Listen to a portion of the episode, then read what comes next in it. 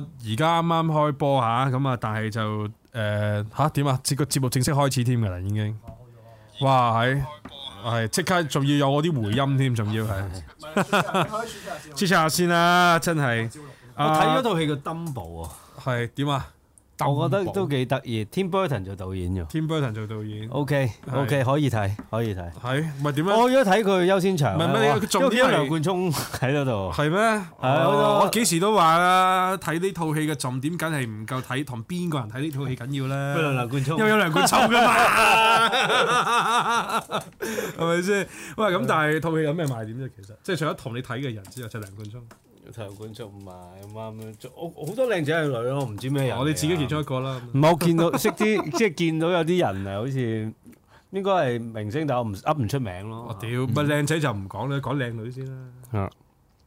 唔知有個係咪有話 Facebook 有條女，我聽人講嘅咋，魔術師嚟嘅，魔廿術師幾萬 follower 噶嘛。合合係 m i s s o n y 啊，係係係 m i s s o n y 啊，係咪係啊？咯係咯佢又在場。佢在場係啊，哦，你知咩叫吸引力法則啊？沙比點樣？啲靚仔入戲院嘅時候 咧，就會黐埋啲靚仔坐埋喺度啦，啲靚女又坐埋喺度啦。但我永撚要入戲院咧，我做唔到呢啲嘢㗎，我冇呢啲效果㗎，沙比。尋晚先搞笑，尋晚我夜今晚晚一齊去睇咯。八真係點係啊，唯一係咁咯。尋晚有個優先場叫做八個兩一台嗯。八個咧，戲，咁就係阿關錦鵬嘅新導新戲嚟嘅。係，跟住咧，咁原來佢我就要去大會堂哦 drop 低啲嘢。哦，drop 低啲 嘢，係 drop 低啲嘢，係跟住咧，咁啱呢度原來優先場啊，首映就喺大會堂。哦，哦，點解佢揀大會堂上？因為因為套戲係圍繞香港大會堂嘅。咁啊，係，我落嚟嗰時見到，哇！屌你樣，見到阿梁家輝，見到梁詠琪、哇谷祖林、哇，文俊，哇，哇，係啊，有啲人啊，全部有 啲電人。影圈啲最勁嗰啲人關錦鵬係啊， ，OK，因為我有朋友就約咗蘇麗莎去睇，哦蘇麗，明誒、晒，明白，OK，咁 所以所以我就誒冇我純粹一定要跟 drop 埋 drop 低我就唔係我嗰度誒，因為誒 drop 低啲嘢啦，drop 低啲嘢，放低幾兩咁樣 drop 低 啲嘢，跟住就見到阿阿梁家輝咯，啊都喺喂同我我同佢同你一咁嘅距離咯，即係哇，好咁近近啊，啊，同梁家輝咁近啊，原來一個人一個人。哇但係聽聞講呢套戲就麻麻聽地，聽翻個 feedback 就好撚垃圾，因為佢話關啊有錦冇大鵬叫九叔啊？對住梁家輝，冇啊，唔該我應該要我到一刻，因為佢太近啦，突然間所有嘢都好似應付唔嚟咁啊，哦，OK，係啊，星味嚟噶嘛，係啊。跟住咧，跟住聽翻嚟 feedback 套戲啊麻麻地，因為佢話關錦鵬原來上一套戲咧做導演嘅已經係十三年前嘅呢套誒鄭秀文嗰哦長恨套歌，哦，長恨歌係啊。咁其實到呢套戲就冇梁家輝份嘅，但係點解梁家輝嚟？因為長恨歌有梁家輝，佢嚟捧啊，即係嚟支持下關錦鵬，因為關錦鵬都十幾年冇做過導演。哦，咁所以就即係尋日又星光熠熠咁樣嘅一個陣容。啊梁詠琪本身有拍呢套噶嘛？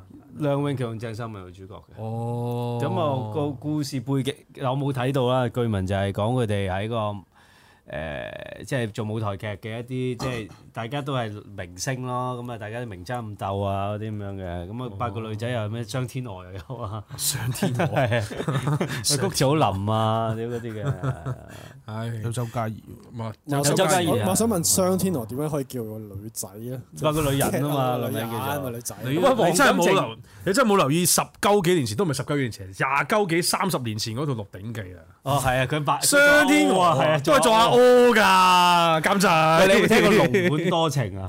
龍本有多有龍本好似張國榮啊嘛係張國榮同佢咯，同埋。雙天鵝咯？雙天鵝做主角㗎，係咯跟住雙天鵝係大佬好多男仔追嗰啲嚟㗎，都喂，係。咁你都識講廿幾卅年前一個， 屌喂，仲要係嗰個韋小寶嘅老婆陣容入邊咧，除咗有阿雙天鵝做阿柯之外咧，仲有邊個你諗唔諗到佢哋全撚部都唔得嘅，我印象中。 誒，做有一個做神童教主嗰個阿嬸嚟㗎，屌！但係但係撞。到梁朝偉老母啊！至少你要諗到個名係邊個先？吳君如都喺入邊嘅，吳君如喺入邊啊好劉嘉撚玲勁啊！係劉咪先嘉玲都係啊，劉嘉玲都係。咁劉嘉玲救翻咯，成唉，救翻少少。啊，沙比係咪喺麗希波台第一次同我哋開咪？梗係唔係啦，唔係跟住啦，唔係你查翻前啲集數啊，肯定喺度有吳嘅。君如。啊喂，嗰首歌係咁嘅，像風有一像偏雲 咁樣噶嘛，我記得。係冇錯啦，嚇！全部女仔嗰度都係唔得，嗱，唯一一個得就係雙雙啊，係咪雙？有新天鵝，唔係 雙天羅，啊曾華倩係得嘅曾華倩真係唔係第一個曾華倩做雙雙係咪雙雙啊嘛？個女仔有個啊雙兒，雙兒嗰個係嗰個都係 OK 嘅，我記得。啊，係啊，咁但但係樣都係啊，邊個邊個啫？張偉健嗰集嗰啲係最好最最哇勁。哦啊咁冇計喎，張偉健嗰集，張偉健嗰集係我童年回憶嚟嘅，係啊，成長嘅。像風也像片雲。啊咁琴日咧，我喺睇，琴日我其實睇咗套戲都可以推薦大家睇，一嗯套二零一七年嘅舊片，但係就叫同酬啊。紅床咁熟嘅，同酬，誒、呃因為個主角應該冇乜宣傳乜滯，幾好睇嘅。同酬咪係啊哦游游學學修修嗰套我睇咗啦，好睇啊，OK，好睇啊好睇，好睇，好睇，好睇！啊，係劉華做康啊嘅，唱翻哥哥，好，睇啊，唱翻首哥哥，咪頭先咪唱咗《像風也像片雲》，啊。我不啊笑臉。嗰首咪張國榮咯，或者最唔再或者再唔係嘅，陣間講利物浦啊，最緊啊呢個叫咩話？始終會行運，但係始終會行係咪先？話《鹿鼎記》嗰首主題曲真係始終會行運啊！任上天引導我。係啊 啦，冇錯啦。O 我 K，呢個啊，今晚變咗做懷舊之夜添，咁樣冇計嘅，咪今日四月一號啊嘛，咁即係順便即係紀念阿哥哥啦。啊係啊咪先哥哥哥哥邊有邊套戲係令你最印象深刻？春光乍泄先啦。咁就係我近排都睇翻《春光乍泄》先啦，啊，雖則係一部講同性戀嘅周秀蘭嘅商業，哇！咁周秀蘭依家又唔得喎，哦周秀 我三十幾年前係 OK 嘅，啊，卅幾年前得，係得得梗係嘅得嘅啦 得嘅。啊，跟住另外佢呢度仲有啲咩啊？踢熱狗出前四，話做咩一開波講呢樣嘢啊，大佬，嗯今日係咪有冇熱狗喺度攞嚟食？我就近排睇一次《春光乍泄》係嘅，但係我嗰只 DVD 係日版嚟嘅，哦，日版幾好睇。其其實叫戲係幾好睇嘅，但係我同當當時我日本妹睇，佢唔中意。點解呢？套戲啊係好 dark 啊，套戲好唔舒服啊睇。但嗰套戲反而我覺得係寫到好多情侶啊！嘅一啲我話係啊，一啲文今日就一啲細緻位阿記場波取消係咪愚人節換笑嚟？係，梗係啦。梗係啦，唔通因為好多真嗰啲話咩雙收 lift 嗰啲我都唔肯定係咪？ 哦，咁梗係啦！ 我今日夠話，我以後都唔會再講利物浦捧聯聯賽冠 軍啦。咁今日愚人節由佢啦， 《霸王別姬》都《好嘅霸王別姬》同埋誒《春光乍泄》，我係覺得兩個都係我心入邊嘅東邪西雙毒第一，中邪西之後先至係其他戲嘅。好多好多。係啊咁《馬飛正傳》都好嘅。阿飛正傳都好嗯沙比啦，你啊咧哥哥有啲咩？阿飛正傳，阿飛都係正傳啊阿飛正傳係啊阿飛正傳都好睇，嗯係啊。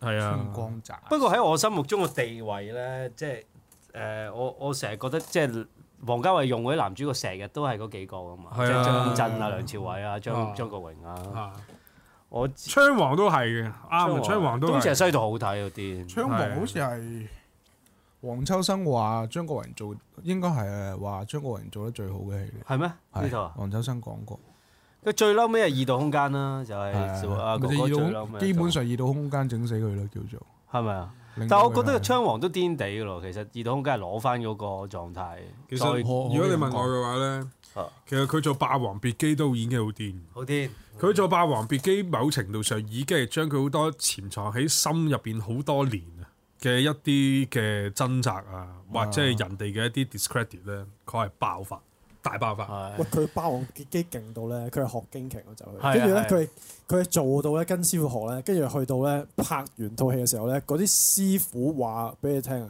佢係好過好多職業做京劇，啊佢係絕對可以係上啊國家嘅大舞台去做蛋角嘅，可以冇錯。啊好癲。咪佢有根底嘅，因嗰為佢本身都有粵劇底噶嘛。係所以做咗京劇都冇，但係佢最大嘅問題題係咩咧？佢本身啲普通話唔好，啊，但佢用大半年嘅時間去練，至少就算佢個通咧個普通話咧未去未去得 OK 咧，但佢啲做手咧。做手佢啲演技，咧，全部贏晒我嗰陣嘅。時做哥哥最深刻係啊即係我我諗《霸王別姬》都係咩和仙女咩我是男兒咩我是女兒郎，但是男兒身啊嘛，呢個係係啊，嗰陣時咪姜文嚟嘅另一個，唔係張豐啊毅，張豐毅，張豐毅又係好癲嘅。其實我遲啲我 share 一篇文出嚟咧，嗰篇文其實係講翻咧，就係嗰陣時成班誒、呃角色連埋就係陳凱歌，連埋個編劇班底，成班人都係黐咗線咁拍呢套戲。係有一幕係阿張豐毅咧，即係佢要挨打啊嘛，啊受受罰啊嘛，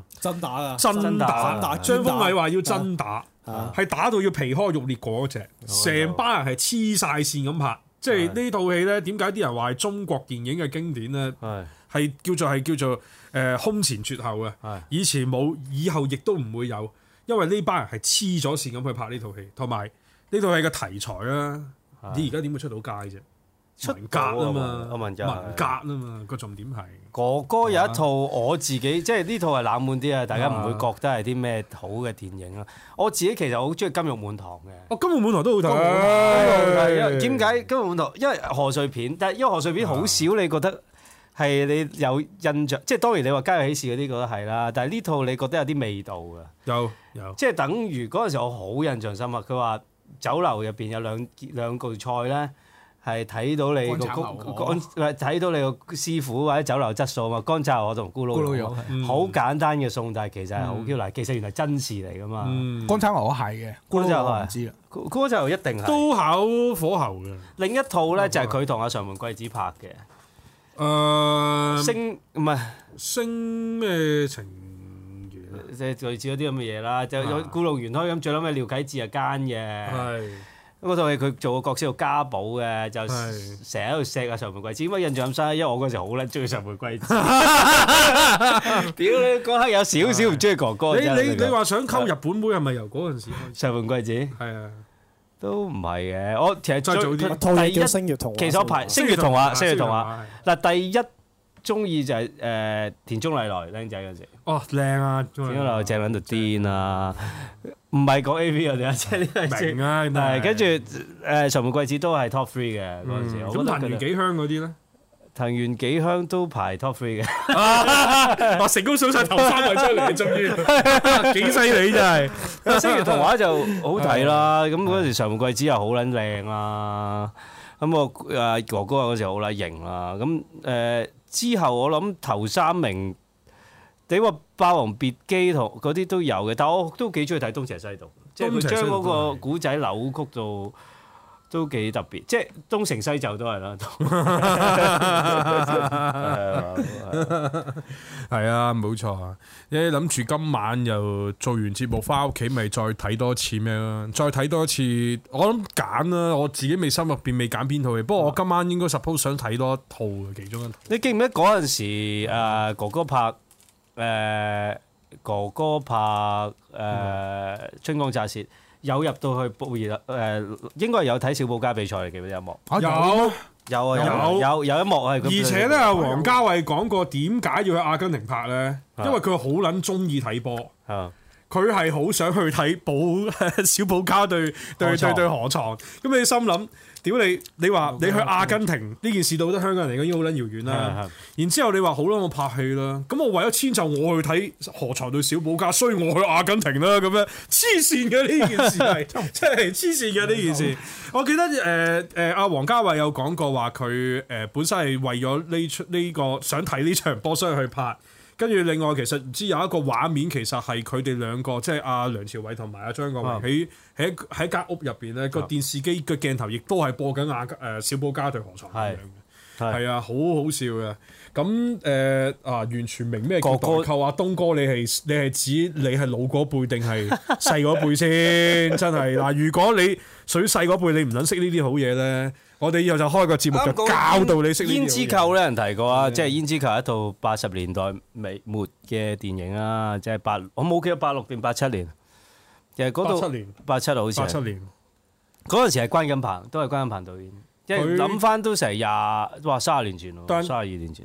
胭脂扣呢啲戲呢，係你而家叫而家嗰輩嘅人或者以後嘅人都永撚樣係拍唔翻嘅。翻唔啊翻嘅？喂因為一九八九年，三一九八九十八九年啱啱三十年啦啱啱八九三十年係因為你胭脂扣本身咧，你諗翻佢嗰個角色嘅設定同埋人物咪就嘅係為咗塑造性格咪就係咧，其實根本就係為梅艷芳梅艷芳同而設張國榮呢兩個人而設，誒張國榮我都有得再，唔係我意思唔係話唔呢個講法唔啱，完整。但係其我實想話肯定係為咗梅艷芳而設。嗱，但你問我嘅話，其實為唔為張國榮而設都係另一回事。其實就算你叫張將其他人，而而家嘅人或者啊以後嘅人扮張國榮嘅呢一個角色，亦都扮唔翻。啊，你係要點講呢？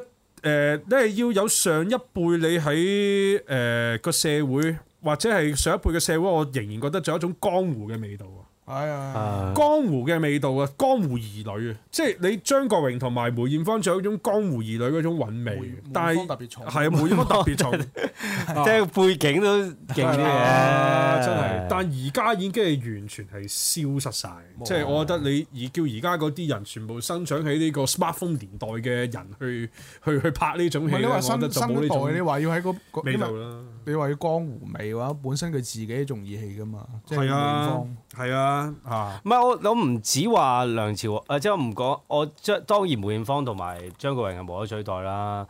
但係其實你諗真啲咧，依家有啲生勾勾嘅喺度，你未必會覺得係一件事嘅。梁家輝啊、梁朝偉嗰啲，其實你諗下三十年後諗翻都係經典嚟㗎。經典啊！梁家輝都係一個真係癲嘅人嚟㗎，我覺係啊，係得啊我係咁講。係啊。梁家輝誒、呃有好多好爆嘅，我其中自己睇過有一套就係講呢個九好二多黑玫瑰對黑玫瑰，好堅啊！好好堅睇，好好笑嘅，佢係咁啊！賭神二都好笑講啊。普通話都會係切會發發花癲嗰台係咩啊？發花癲嗰套係啊幫成尾死啦！嗰呢個個呢個諗下先，好多套都好笑啊啊！好多都好即係梁家，睇最知邊個一講普通話會發花癲 嗰套嗰套我我我要攞個路線，我我大概認我認得係邊套，但係我都噏唔到佢戲名嘅時間。係啊，真係哇！好啦我講咗切10槍去咗成分鐘十六分鐘添，我哋終於就入正題啦。但其實頭先已經係正題嚟，已經係喂，啊十真係二少嘅角色曾經 class 過吳啟華就。就撚完。唔解話，我淨係諗起佢拍我 知啊玉蒲團啫嘛，真因為就因 為就肉蒲團，因為佢做方唐鏡咯。好撚淫啊。唔係，其實吳啟華好佢其實佢都做 OK 嘅跛豪都淫㗎啊，其實但但跛豪但但佢係覺得其實佢戲都 OK 真係嘅好，但係佢嘅做十二少咧，佢嗰種有啲猥瑣咯，猥瑣過龍。任猥瑣過龍，係但係佢嗰種可能嗰種迷你惘你咧，純粹嗰套戲啊 喂，如果佢嗰啲嘈茶你做差唔多嘅喎，係啦冇錯，但係佢嗰種迷惘嘅嘅嗰啲闊笑嘅味道就做唔到啦，係啊，係係啊啦，即係但係你張國榮唔同，因為張國榮佢個家境係真係啊佢阿爸係出名嘅裁縫嚟嘅嘛， 哦，即係佢係叫做喺呢啲叫做誒中產以上嘅嗰啲屋唔企係佢佢天生長大佢天生係種氣質嚟嘅，啊即係黃沾佢對張國人有個評價話佢係真係呢一個界呢個界別啊咧，即係呢個行業裏邊個王子嚟嘅，啊天生一個同埋王佢子。同同埋佢佢佢去去過英國讀書，即係嗰種有嗰種浸過翻嚟係唔同。佢喺嗰個年代咁早翻嚟咧，即係去嗰個年代英國咧，浸咗種貴氣翻嚟。呢個但我覺得梁朝偉都有嘅，嗯梁朝偉都有，梁朝偉都有係啊嚇，但係另一種味道嚟。係啊另一種，中環四海梗係好睇啦。係係我唔淨止係啲人好睇，即係係鐘楚紅好睇，周潤發好好睇，睇張國榮好睇係，係成個景都好撚好唔睇，係你阿曾江都好睇，真光都好睇，珠江都好睇，哇大佬珠江都好睇珠江都真係 J 埋，但係但係但係我記得好似佢嗰套戲個取景係誒咩啊嘛，係咪巴黎唔康知城咁、法國啊、啊，康城點點樣南特，即係總之係好靚嘅，所有嘢都。不法過國算啦，我哋又唔係向八十年代致敬，我哋開波啦。好啦，好啦， 好啦， OK，好嚟啦。OK，好。喂，歡迎你去睇波台啊！咁啊，今晚就有我 Eric 喺度，咁啊有阿沙比， Hello，有阿 Nick Hello，Hello，Hello，啊。咁啊，呢個禮拜咧，我哋就回顧邊幾場波咧，咁樣啊。咁啊，首先就誒、呃我哋呢個加泰打比，或者呢個叫美斯打比， 係中國美斯對阿根廷母女。OK，真係 嗯屌乸聲，即係點解會有一個咁樣嘅配搭咧？咁樣啊，其實唔冇嘢係嘅好。多人都以為啊咧呢個係一個 gag 係香港搞嘅 gag 啦，其實唔係，係西班牙嗰邊都係嘅。係啊，冇錯啦嚇啊。咁啊，至於褒義貶義呢啲，大家自己解讀啦。咁啊，但係就我哋會回顧翻呢場波嘅。咁啊，畢竟我覺得其實誒呃呢、場比賽除咗美斯對母女，其實美美斯對母女有幾佔幾多時間啫，係係咪先？好即笑係啫。講下場波嘅內容啦，講下啲場外嘅反應啦，都好多嘢 talking point 嘅啊。西甲嚟講，就除咗呢場之外，可以講下呢個叫做係誒護級嘅戲碼 啦。咁樣，哇，做咩啊？哇，冇一嘢講呢篇冇嘢文即刻笑，我睇咗啦呢篇沙比啊簡嚟啦，我啱先見到 我 fans，真係係嘛，即係大佢都出攬嚟大攬都扯得埋。OK，咁佢係中意啊阿寶寶事嘅實嚟嘅係咪先？西甲又講維拉利爾同埋呃誒次達嗰場比賽大戰啦，咁又係好可觀嘅一場比賽啦。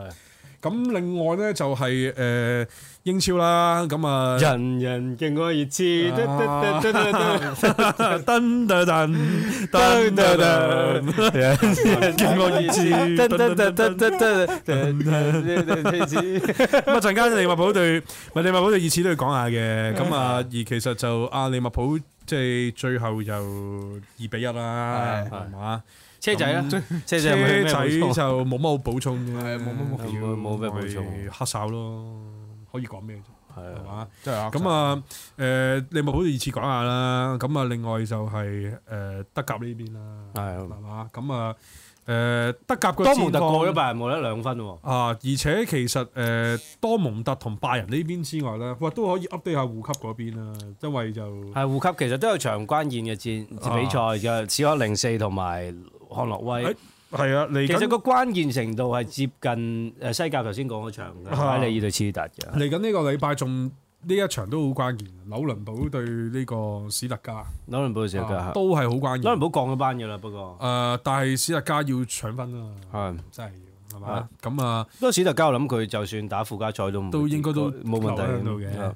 咁啊，但係就誒、我諗有幾隊波嘅情況，都 update 下啦，尤其是那邊咧冇無信加拜 fans 都係想問下你咪發生咩事啦，搞到咁。都唔算好差。咪近七場就誒啊輸咗四場，都好啊乸差，好渣啊嘅咯，贏一場和兩場咁咯，好 差。好渣嗯嘅咯。係啊，噏到德甲嗰邊戰況啦，係啊係嘛即係多蒙特同拜仁呢邊啊，或者係啲即係所謂前四區域嗰啲爭逐啦，尤其是又誒誒呃又可以睇下其另外幾隊波啲動向啦。咁啊，最後意甲啦，拿波里、羅馬啊，咁啊，有咩呢場波有啲咩有咩影響咧？前面都冇咩分別嘅咯，嗯喐唔喐到得爭羅馬嘅。冇拿波利一定第二嘅喎，接近。啊誒，呃其實就講下羅馬有幾差咯，啊，羅馬幾差。嗰個羅馬有幾差啦。咁一混下你帶隊啊啦，雲利亞你都係保鍋獎啫，保王獎啫都啊係叫係嘛？咁啊，但係又講下意甲誒嗰邊啲戰況啦。係咁我哋直接開始入正題啦。好，啊咁啊，先講咗西甲先啦，好啊，好嘛？好。喂，誒睇咗嗰場加泰打比先，定係呢個誒護級大戰？交替打俾先咯。交替打比先啊啦，係嘛？誒呢場又阿魯比啦，就呢個啊愛斯賓羅教頭啦，咁就拍咗一個五後衞嘅陣容出嚟。五三二。五三二嗯。咁誒母女又收起做後備啦。咁啊，另外就呢個美蘭道啊啊，就加埋呢個誒伊利斯亞斯伊利斯亞斯啊，就打一個雙箭頭嘅位置啦啊。咁誒，佢本身個盤算當然希望盡量限制巴塞嘅進攻空間啦。咁但當然呢件事亦都係不可能成立啦。啊即係同埋其實我略嫌又誒、呃、會唔會誒喺、後備上陣嘅母女嘅情誒、呃即係派母女上陣嘅情況之下，其實如果愛斯巴羅本身想打反擊嘅，係咪反而留住伊利斯亞斯喺比賽裏邊係會好啲咧？咁啊，當然呢個就係阿老比佢自己想打，反擊，反而留意利斯亞斯，我以為會唔係因為你用誒美蘭道加母女會加快前場兩反擊速個兩度。個跑嘅，但係其實我諗誒阿母女，你如果參考佢喺國家隊或者係以前即係喺中超啲比賽經驗啦啊，即係譬如你咪擺一個類似郜林嘅角色佢喺隔離啊咯。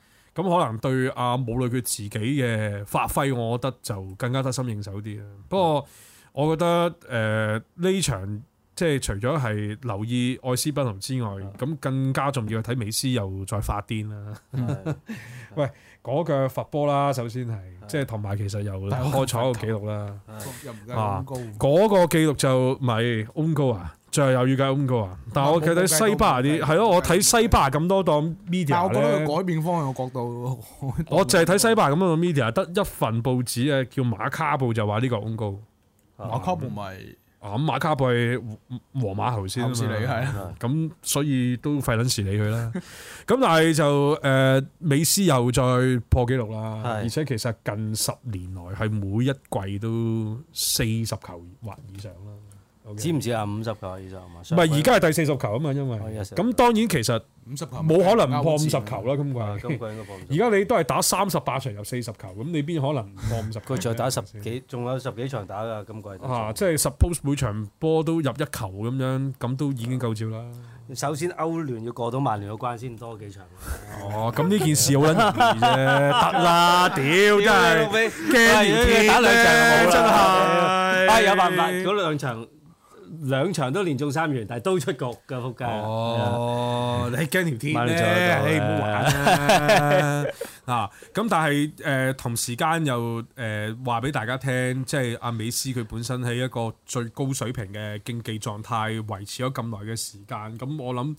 誒佢、最後同阿斯朗邊個勁啲咁，當然好多人都心中有數啦。咁樣我唔我費事重複講啦， 我唔想得罪斯朗 fans 啊嘛。唔係，我覺得一個 point 就係大家成日都覺得誒、呃美斯係要有接班人嘅，因為我聽得太多啊，希臘美斯係啊係啊成中日都有國講美斯啊，點樣美瑞士美埃斯及啊，美斯係啊，即係好多啦。係其實不如大家接受一樣嘢係唔會有接班唔會人啊唔會啊，唔係你睇佢個個個步伐，即係美斯佢嗰個腳步嗰個步伐冇人做到啊，所以你唔知接咩班人冇可能。哇！喺一個我有冇我冇同你講前季最尾一場，我唔記得去邊隊，定上季，總之係小人去睇嗰場。誒、喺個格仔入邊，我諗啊個格仔大約幾多尺咧？Let's say 誒、廿廿十五尺乘十五尺咁嘅格仔啦，哦嗯類似咁嘅範圍入邊啦。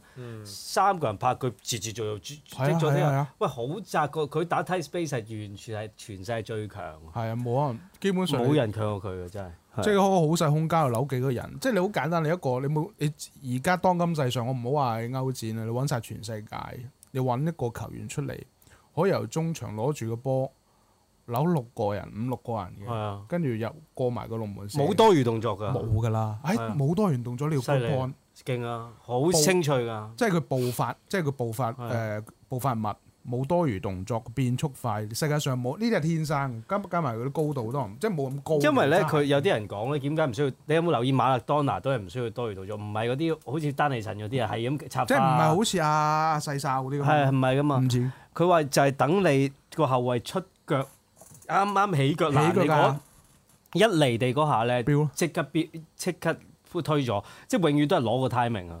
咁所以唔需要做好多多餘動作都可以過即係到好。似細哨同 C 朗嗰度，可能佢最勁可以過到三個人。嗱美斯咧但係美斯淨可以過五個都可以。嗱唔知啦，就咁佢實際，你唔好講佢誒突破啊、爆破啊、tight space 啊咩都。咁今年佢發個 end product 強喎，即係助攻加入球啦。今季已經去到六十二個波啦。哇！屌你其實喂人哋成季都唔到六十二個波啦，全隊係啊，想講成隊都冇， 你一你個要人愛斯賓奴成隊波去同佢比，梗係收皮啦即。係攞命。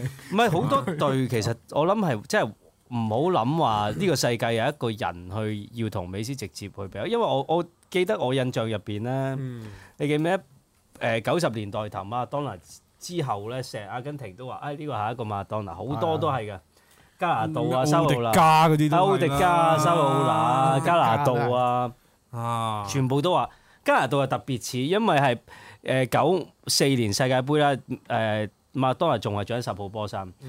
之後咧，九五年美洲國家杯咧出現咗一個着十號波衫嘅矮仔，個髮型又係長長地攣髮嘅。嗰陣時我哋唔知咩人，依家原來嗰陣時就叫加拿大。咁嗰陣時又話啊，呢、個麥當娜接不出現好多柯迪加啊，呢啲全部都係嘅。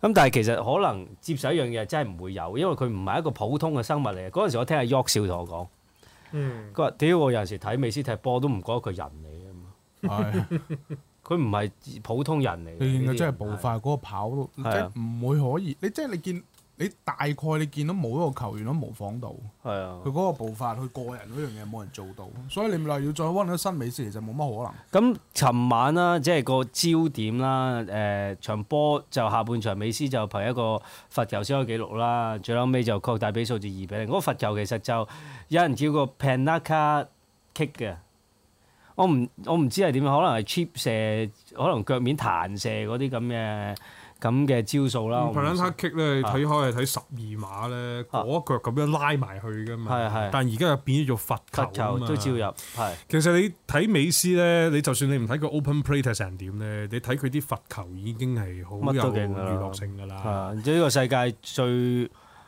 我我真係覺得咧，佢唔差過麥當娜， 即係睇佢踢嗰陣時。啊唔使差過馬當 娜，你其實你好簡單啫。我就算我唔需要攞馬當娜同你比，啊你喺一個時喺呢個時代，啊即係好似你睇樂壇，你睇張學友啊啊，係或者陳奕迅啫嘛，佢係領導緊一個時代。係啊，咁咁已經足夠係令到大大家一定要記住佢嘅啦。咁美斯點解尋日有焦點啊呢？你話二比零啦，場內場外啦，就誒、呃下半場都有啲爭議，係咪母女入嚟換就誒、呃打呢、個誒五四一做嗰個單箭頭打突擊得唔得呢？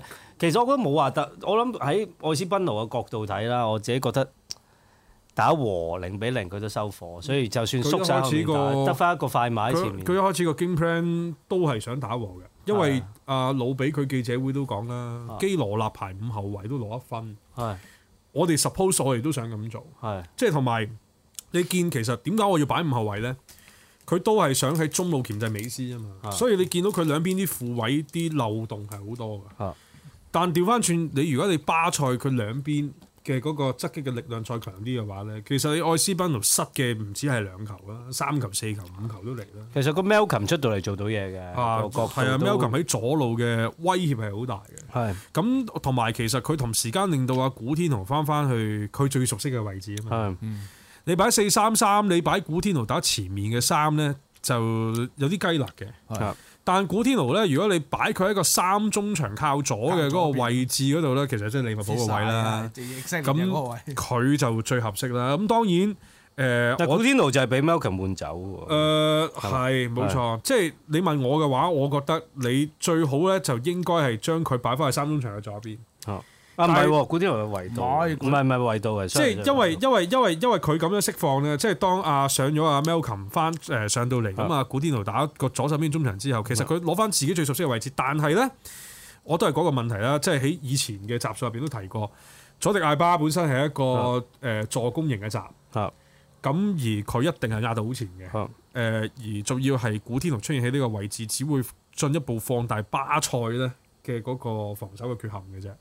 所以你睇得到啊、華為迪用得好仔細同埋小心。咁但係佢嗰種仔細同小心，唔代表係可以令到古天奴而家對巴塞咧係可以提供一啲額外嘅幫助或者貢獻嘅。嗱，頭先我講咗誒場外一樣嘢啦，我都有其實冇 post 咗篇文，我冇 post 咗 group 嘅，但係篇文咧我其實都有 share，即係圍內都有 share，就係講誒美斯同母女之間嘅一個比較啦。其實我有幾 impress 喎個篇文，個結論咧其實亦都係非常之好嘅。咁篇文個誒原意就係一個內地一位作者啦，好長篇大論嘅，但係都寫得幾好。佢就寫點解大過兩個 point 度嘅？大家點解要將美斯去同母女放大呢樣嘢？頭先講咗咧，好多人都以為亞洲傳媒先係會將呢個比拼放大咧，其實唔係。依家係西班牙西門當地媒體都將呢個比拼嗯佢講個 point 好放啊，大就係話係我而家譯母女啲嘢，咁樣中國嗰啲媒體就會將佢翻譯做中文，咁係就會令到我嗰個我原本篇文都會多啲人點擊，係啊會提供好多。哇！可能你你你十幾億人有有一億人睇你，你已經好多噶咯。同埋佢話話咧，如又自從由母女咧加盟咗愛斯賓奴之後咧，大家唔知道啊，佢係原來內地喺國內咧派駐西班牙記者，淨係招誒即係報報母女嘅消息咧，都一大堆。咁、而西班牙嘅記者亦都係覺得，哇！如果我寫呢啲嘢，誒、就會可以影響翻。喂，我哋個點擊同埋我哋個 attention，即係我個 media，我哋個 attention 喎，咁係咪應該我哋做多啲呢個方向嘅嘢咧？就變咗突然間好似一窩蜂咁，所以最嬲尾咧，由呢、個誒、呃叫做加泰隆尼亞打比就變咗美斯打比啊， 就無論對美斯，其實唔係亞洲講啊，即係係甚至乎西班牙當地嘅傳媒亦都咁講。嗱，有一樣嘢得意嘅，以前咧我哋之前見誒好、多年前我哋見蒿俊敏啊、張希哲啊。呃誒、或者呃啊、張玉玲啊，誒、呢啲球員外流啦，呢幾年係真係個嗰陣時喺德國咧做唔到呢個 attention 呢樣嘢嘅喎。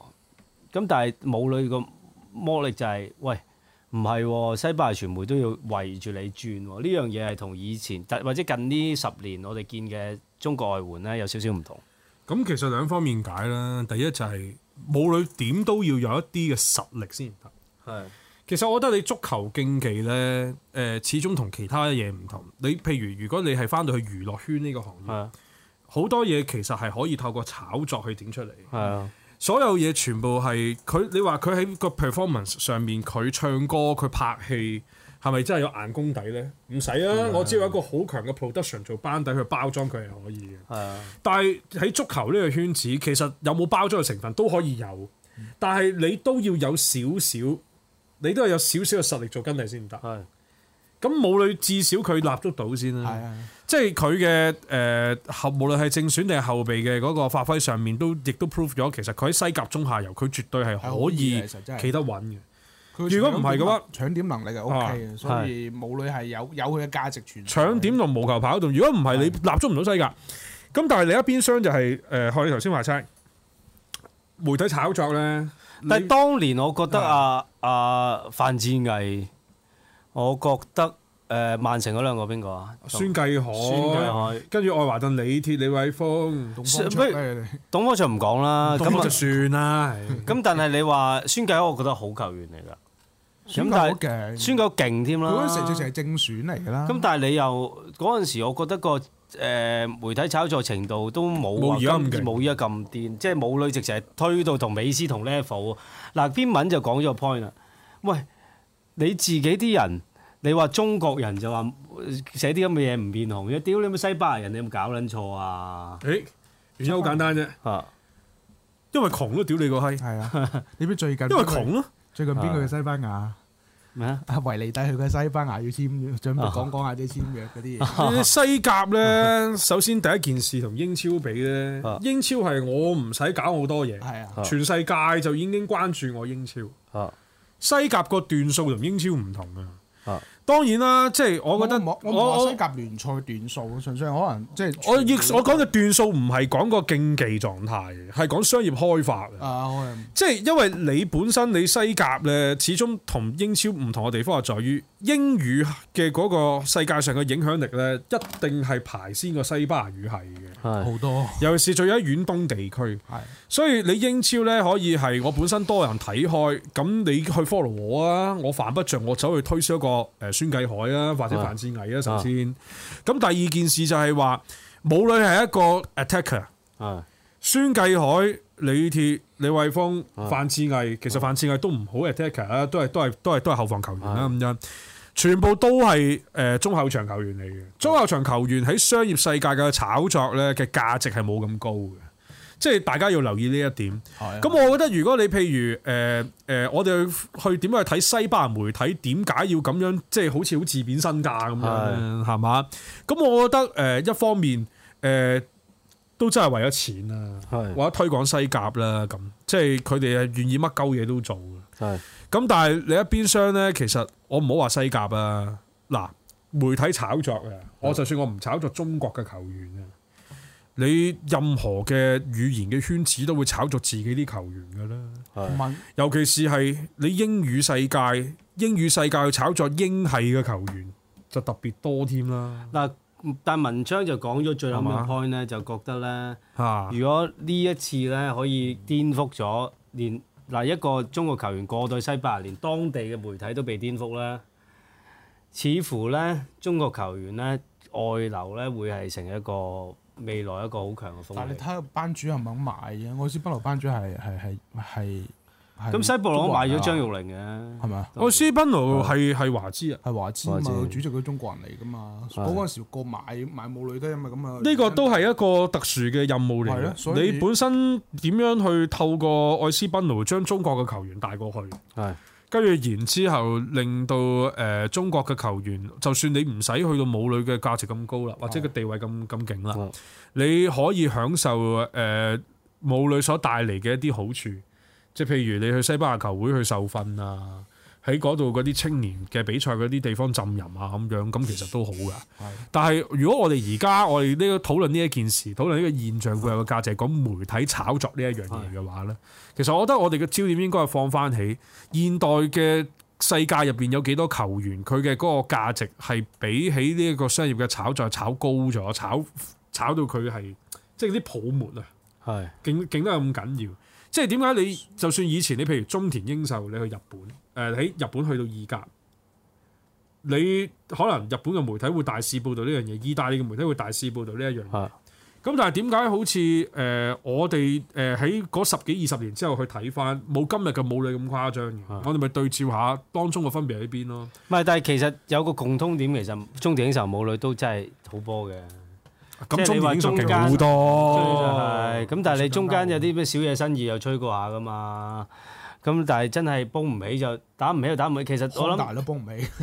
咁但係，喂，算係咁喎。武磊踢咗頭嗰嗱，依家踢咗八場，五中間有五場正選，三場後備啦，都一個入波個助攻喎。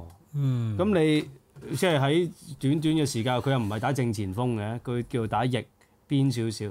喂，算係交到功課，咁咪有個理由去傳媒。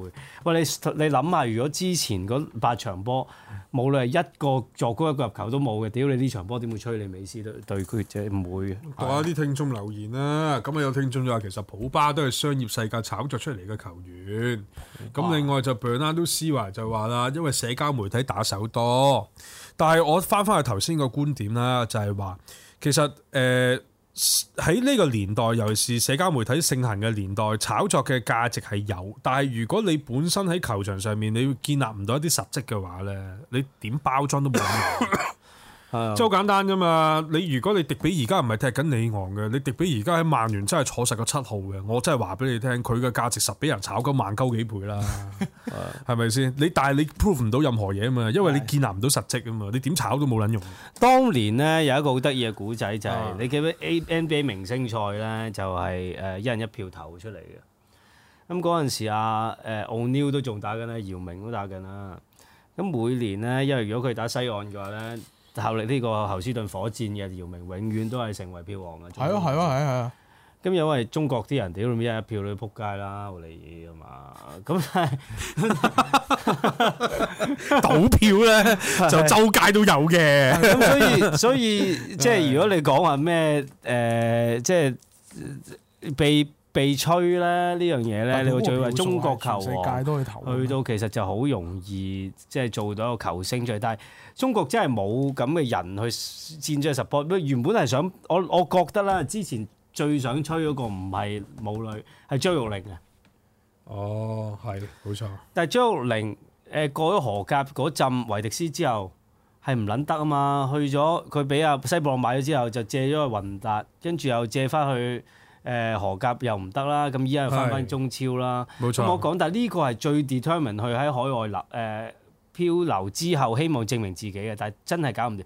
反而武磊依家咧廿七歲之前叫做係咁啦啊，真係阿 Stephen X 繼續講啦，普巴絕對係啦，鑊鑊炒引摩連奴入局。我話俾你聽，Stephen 啊 X 其實咧摩連奴搞成咁咧，唔淨止係普巴嘅，係全世界都夾鳩埋迫害佢嘅。我都係其中一個迫害佢嘅一份子嚟嘅，知道嘛？OK，嚇。好啦，跟住然之後後啦，少扯得埋。啊，中國人同一人一票呢樣嘢真係好少。啊佢哋冇。 試過，發現 NBA 原來咁撚筍嘅。係 NBA 係啊，冇錯。 喂，但係講翻頭先講商業炒作呢一樣嘢先啦。咁其實唔我諗呢一件事就唔淨止存在喺誒頭先講武磊嗰度嘅，啊！即係其實你但冇去喎，即係如果你覺得商業價值，你係着重大陸個 market，而去連當地傳媒都就你，你啊唔係講大陸傳媒喎，依家係西班牙傳媒都吹緊呢樣嘢。我話你聽我，第一個反應係好癲，我覺得係哇，美斯打比唔係香港人講㗎，唔係大陸人講，屌你西班牙自人己講講啊！。但我話俾你聽，如果而家咧呢件事唔係發生喺中國球員度咧，係發生喺印度球員度咧，啊西班牙媒體嗰種吹奏嘅力度都唔會減低嘅。可能都係，印度嘅市場都好撚大噶嘛，印度但俾唔本到身錢啊嘛，你誒好難講，好啦，啊因為印度個足球都起緊。唔係都唔會有大陸咁多嘅。啊咁你霎時間冇啫，係將來你唔知啊，因將來為你實際上你印度而家你就算踢亞洲杯個成績都突破得好犀利啦，比起之前。咁所以我覺得呢一度其實係俾大家去睇一件事，就係話除咗媒體炒作之外，其實更大嘅要素係個全球化嘅程度咧徹底咗啊！係因為你中田英秀咧去誒意大利發展嘅年代咧，貝魯賈雖然誒、呃媒體有講。係啊，布魯賈啊、帕爾馬啊，跟住就誒誒、呃、羅馬啊咁樣。咁但係嗰陣時未有 social media，但係你而家會發現有 social media 之後，所有嘢嘅效應個加持嘅效果係成萬倍嘅。係因為佢佢呢個亦都解釋到嘅就係誒嗰種商業價值嘅炒作啊、媒體效應啊呢啲，全部都係因為有 social media 嘅緣故去發酵嘅，所以令到阿母女呢件事變得好撚勁。係係咁你話蘇西班牙窮撚到發慌，但係嗱又要老實講嚇，西班牙雖然都係好撚窮噶啦，但係喺歐洲嘅經濟嚟講咧，佢嘅現況唔算差嘅喎。好似比起歐珠四國嗰陣啊好撚過啲啊意大利。所以而家意大利都好勤力，歐珠五國係意大利復啊西班牙復甦得最好，係啊西班牙嗱而家調翻轉就係意大利咧就意大利繼希臘之後 可能會會撲嘅，啊咁，所以意大所以咪意利大利又要同阿習總書記阿雲嚟行得好密啊啦。啊所以 咪為你低。係嘛？但係就誒阿 Lori 就話啦，今日 Twitter 有張相係中國球迷着住母女嘅愛奴波衫，戴住巴塞頸巾同帽，俾人笑死咁樣。哦，咁要教育嘅呢啲呢啲特色嚟㗎嘛係嘛？要教育嘅呢啲，咁大撚把人着曼聯嘅褸，入邊整曼城嘅衫 啦，撲你個街！係嘛？同市光榮係嘛？屌你老味！咁啊，所以誒、呃其實誒、呃所以阿 Han y i n i 話中國而家幾乎買起西班牙，其實都可能係事實嚟嘅，因為如果你睇嗰個經濟嘅總量咧，嗯其實西班牙而家萬達集團而家仲係喺西班牙嗰層樓，係咪仲係佢哋啊？定係誒嗰陣時話要改造噶嘛？啊，但係而家可能仲而家講經濟總量咧，西班牙可能仲細過廣東嘅，係即係廣東本身應該可以咁講，係廣東好撚大，廣好撚東都勁。八九千萬係嘛咁樣啦，係咪先啊？嗯啊話啊有聽眾就好似感應到我哋啲電話啲震震撼力，OK 嚇、就連啲啊聽眾都聽到咁樣，OK 啊，可能你咁啱咩啫，咁啱唔想聽聽到第二啲嘢啫，係 咪先啊？點所解以第一就個點解第一個印象係覺得係我嘅咧部電話？可能唔係，係啊可能佢嘅啦。可能係我咧，係咪先？ 真係好哇！真係我真係好撚忙噶嘛，咁原來有古仔咧，就係老比啦，因 為成日都俾誒啊啲價啲啲傳媒係咁煩住全晒每一次都係嘅。咁佢通常咧，每一次記者咧都會問誒、呃、幾個關於誒、呃每一次比賽完之後啦，都會問記者都一定會問老比幾個一一定會問幾個問題嘅。慣性噶，誒、今場無論 表現點，咩你覺得呢場有咩差咧？同埋覺得佢會唔會被就快連母女食咗飯未都問。問噶啦，咁其實啊。真係。啊，試試過一個古仔就話：喂，請問老比先生，啱啱母女嚟嗰陣時咧，啊就問老比先生你點樣睇母女呢個球員呢？你佢喺球隊嘅前景點呢？」咁老比就其實都有少少準備嘅，咁但係唔預計唔到，屌你每 喂成個記者會都係問母女啊，唔乸係啊嘛？而家變咗咁樣新，佢嘅變咗即係新冇冇球隊嘅嘢係講到啊，全部都係圍繞住母女講嘅啫。啊每一個問題記者都係問。搞到啊阿老比最後都發老脾啊嘛。係啊，跟住佢啊阿老比就開始最嬲尾就話其實咧，我哋我就誒呢個記者會係講關於球隊嘅唔。係嗯講就佢就唔係淨係講關於母女嘅大佬，咁我話喂我又唔係喂，其實佢都係心入邊有句話就係、喂我係愛斯賓奴嘅主帥，唔係每次嚟都係答你戇鳩，即係母女問題，母女只係愛斯賓奴一份子。愛斯賓奴唔係母女嘅人球隊嚟，我又唔係母女嘅經理人，你係咁喺個記者會度淨係咁問我，其實佢自己都有啲猛啊嘅，我相信嚇。咁、所以誒、呃有陣時你問點解國家打比唔揾佢打正選，可能亦都有個考慮就話、大佬我哋係咪要佢都係一個新加盟嘅球員，我係咪需要俾咁大壓力佢咧？咁樣咯，老比呢場波咧，其實佢收起阿母女咧，其中一個原因都係因為阿母女佢誒病咗啊，係即係話佢扁桃腺就未好翻晒，咁所以咧就誒、呃要 bench 佢。咁但係你諗下啦，喂誒、呃商業嘅考慮之下係可以令到一個教頭揀唔揀佢打正選咧， 都係一個咁大嘅考慮嚟嘅喎嚇啊，咁個老闆都係誒，當然都係內地即係有關啦。啊，股價都有升啊！近排喺深圳嗰邊係嘛？啊，即係愛斯賓同個母公司啊，咁嗯啊，所以就誒、呃我覺得大家如果去睇呢場交替打比，如果講比賽嘅內容，其實就冇乜好講嘅。係即係嗯反而如果你講場外嘅嘢嘅話咧，就涉及到幾樣嘢啦。第一都係嗰樣嘢，social media 嗰個散發嘅加持嘅作用啦。第二就係西甲喺海外推廣嘅策略問題。係咁誒、呃，而原本母女就兩年前啊，賀芬咸唔係想買嘅。嚇咁啊，當時冇理由廿四五歲咯，好似兩三年前。咁佢後尾阿何芬咸就出價，當時係出價一百八十萬歐元買嘅。跟住何阿阿上海上港嗰陣時，又同何芬咸講一百八十萬冇撚嘢啊嘛，一千八百萬都冇得傾啊。跟住何芬咸就冇買到嘅，咁之後輾轉就嚟咗愛斯賓啊奴。即係但係你都要諗下，愛斯賓奴個老細係中國人先有得咁操作。係係啊，係嘛？咁同埋誒誒，你睇翻頭先講西甲講海外策略嗰個問題啊啦，推廣策略個問題啦，咁會唔會造就到一個母女之後有其他嘅中國球員呢？西甲我本身有啲球隊都都都會多，即係會嗱，我想講呢，用中國啲啲後生青訓，嗱，我想講青呢，訓型清唔清訓嗰啲呢？試過屌你皇馬以前咪有個黃良銘、林良銘啊，即係以前嗰個潮州仔啊。去廣州恒大啊嘛，依家都翻咗去啦，皇馬踢唔掂，唔係，即係獅佢意思係隊佢佢係可能係嗰啲十歲前後嗰度僆仔裏邊係攞咗好多中國人，其實馬體會都多㗎。你其實最多咪又係呢啲合作計劃係啊嗰度係啊就係就呢啲攞到着數啫。我記得有一年啊啦，費托啱即係佢翻翻去馬體會啦，咁喺中國個農曆新年，我唔知邊一年啊啦，即係啱費托翻嚟唔係係嗰一嗰嗰兩三年度啦。咁就農曆新年就係佢去馬體會嗰、個嗰個青訓學院度，即係拍埋片喎，炒菜喎，即係費落去炒菜，然之後就走去個 canteen 度就俾班細路食，全部都係中國人嚟，但係。全部都係啲即係啲學。但係但係，我諗最多係呢啲合作計劃嘅啫。你如果你係講要有下一個中國球員呢，你要有母女嘅江湖地位，同埋亦都要有母女嘅技術水平先得嘅啊喎，其實係係嘛？咁所以我諗西甲呢一個 point 呢，我諗就誒、呃、講完呢個交替打比啊啦，我哋又可以去睇呢個護級大戰啊。係。切爾達呢對呢個維拉利爾嚇，咁其實佢哋個分數咧，依家就拉到係執翻一分嘅，因為佢哋依家誒次達講真誒、呃今年大家都知道嗰個成績唔好啦，咁但係之前就係艾斯帕斯受傷咯。咁其實出翻嚟係真係有啲大嘅分別嘅。咁次達依家就廿八分，咁維拉利爾就都係廿九場就廿九分。咁啊，其實想我就唔係好想呢兩隊降班嘅，咁因為誒、次爾達就排喺十八，維拉利爾就十七。有啲人就覺得咧，呢兩隊是有一隊應該會降班嘅，因為似乎話你簡奴同埋侯斯卡就一定啦。咁但係話我自己咧咁睇咧，或者利爾其實咧，你唔好計呢場啊啦，俾人反擊啦。但係整體嚟講，近譬如近呢誒個舊教練呢個卡誒卡尼查翻咗嚟之後，成績係逐步穩叫穩定翻啲啲啦，係咪？即係雖然唔可以話好，咁但係我自己覺得維維誒維拉道列咧。亦都唔係冇可能喎，因為十六位話喺度，你都係多誒十八位嘅次達兩分嘅啫。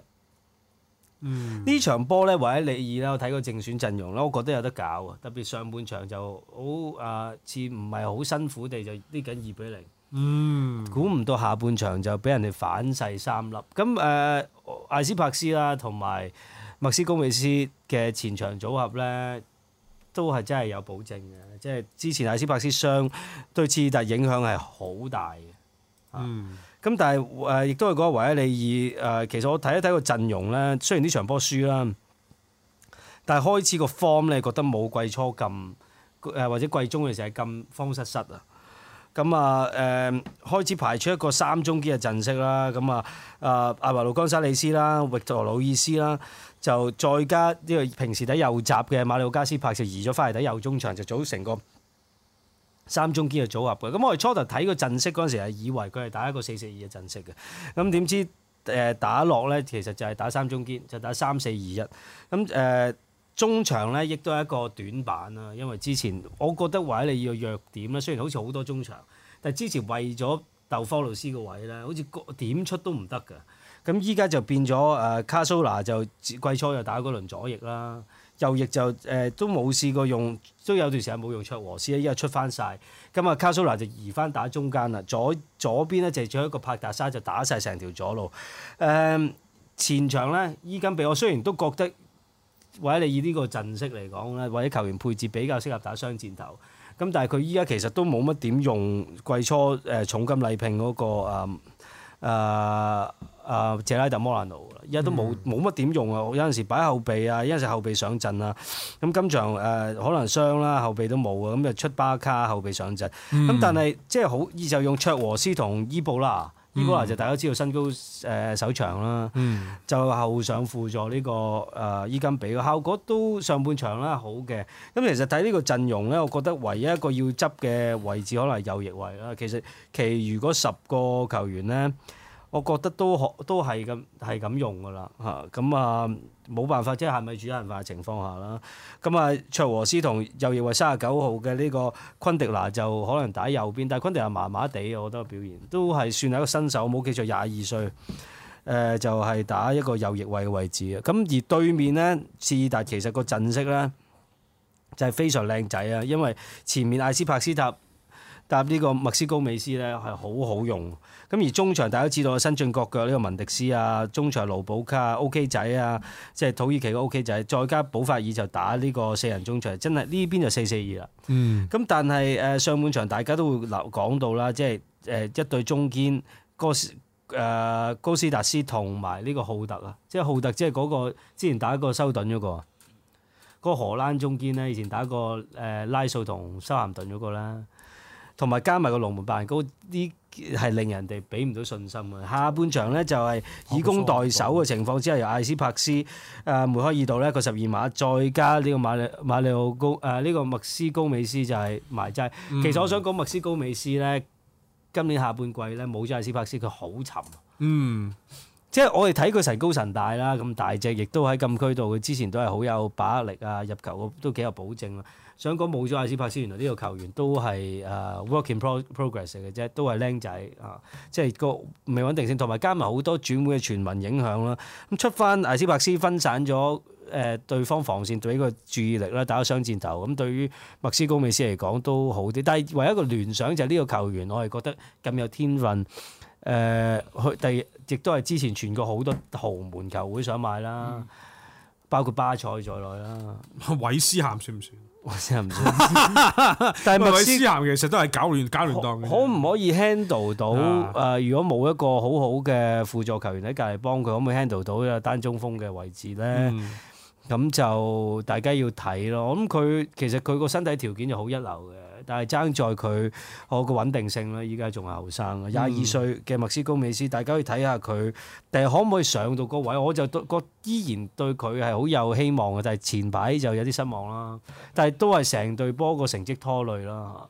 咁下半場其實特別要讚誒、呃、幾個球員嘅，咁我諗誒、呃左右二閘啦，即係呢個馬路同埋呢個奧奧拿沙啦，即係呢一個奧拉沙啦，誒、都係值得讚嘅呢、個球員，即係呢兩個兩閘咁啊出擊力好強，盧保卡同埋 O.K. 就係中間亦都係誒加哇好強嘅活動能力，嗯個覆蓋好勁。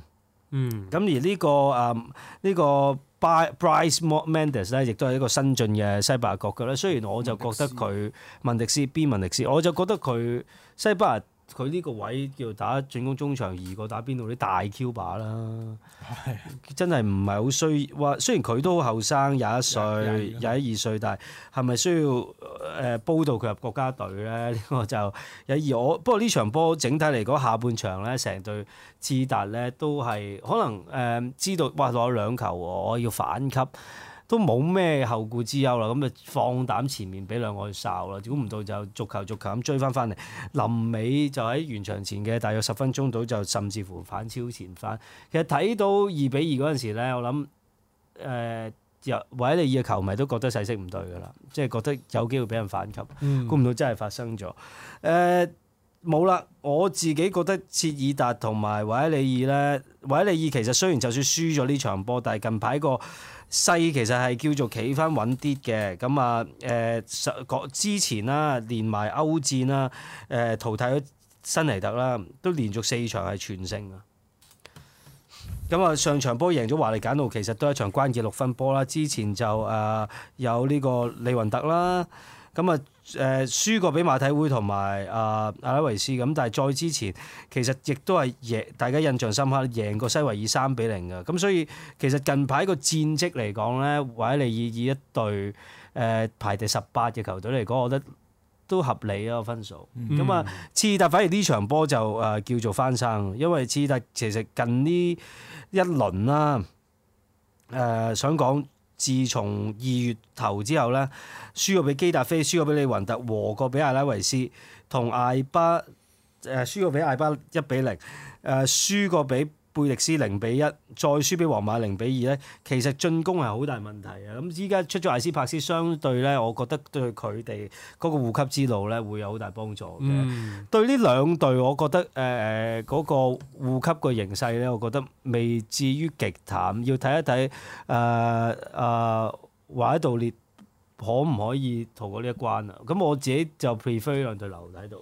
但係你覺得華拉道列跌翻落去嗰個可能性係咪都大咧？又都我覺得 OK 啊，即係如果嗯嗱好、難個 benchmark 好難睇次弟，因為次弟近排呢場波之前係好閪嘅，但啱啱呢場波就復甦，再加埋阿斯帕斯翻生啦。嗯，咁所以我覺得如果咁嘅 trend 嚟講咧，我覺得嚇誒誒啊切爾達可能攞到下分嘅喺榜下游。誒問多你一句啊，嗱，你本身睇開黃潛，你覺得而家阿伊波拉啊啊，OK，我唔會譯做伊寶拉嘅，一定係譯伊波拉啦，啊意記好多嘛。係 阿伊波拉而家有啲少少係褪前半格咁踢啦，係叫做，即係你覺得個效果滿唔滿意咧？暫時睇落，都可以啊，因為佢神高神大就打一個後上嘅支點咁樣啦，入禁似區。費蘭嚟咯。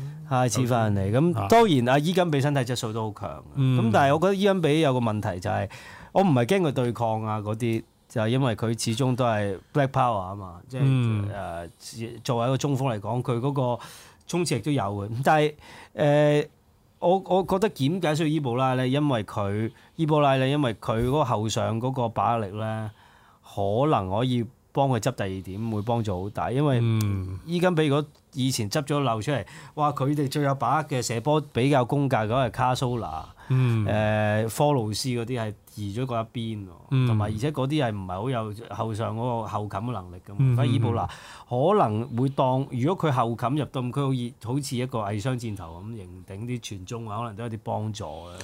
咁而右邊其實一路都為人詬病嘅，啊因為你之前把科魯斯一個又係十號位嘅球員擺喺嗰邊，其實右邊係完全癱瘓啊！加埋馬里奧加斯博今年都叫做走下坡啦，咁所以嗯卓和斯嘅誒呃崛起咧喺呢個右副位嗰度幫助唔少啊！嗯，啊嗯，咁可以留意下維埃利爾啦，我自己就唔係睇到咁淡啊。而如果你計得失球嘅話咧，其實維埃杜列咧，如果假設同埋假設季尾啦，八週之後啦。嗯，同啊維埃利爾同埋次特同分嘅話咧，其實佢都蝕底，因為佢個得失球咧，譬如維埃利爾計咧就負五嘅啫，佢係負十六。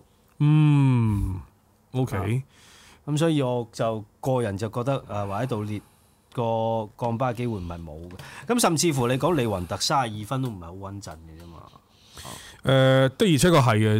你如果就咁誒輸一場三分，跟住其他後邊嗰啲都有上翻落去嘅係話，啊其實都好大劑嘅。係啊，咁所以誒、呃我哋去到季尾咁就除咗睇咁冠軍唔使點睇啦。但係斯帕斯真係估唔到喎，即係對一隊波影響力係大到咁。以前睇屌睇利物浦嗰時，都諗到咁勁嘅啊大佬。 艾斯帕斯佢，我見到佢入波之後咧啊，佢誒喊嘅喎，係即係有啲眼濕濕咁樣喎，係係係啊嚇，誒都有啲感觸嘅。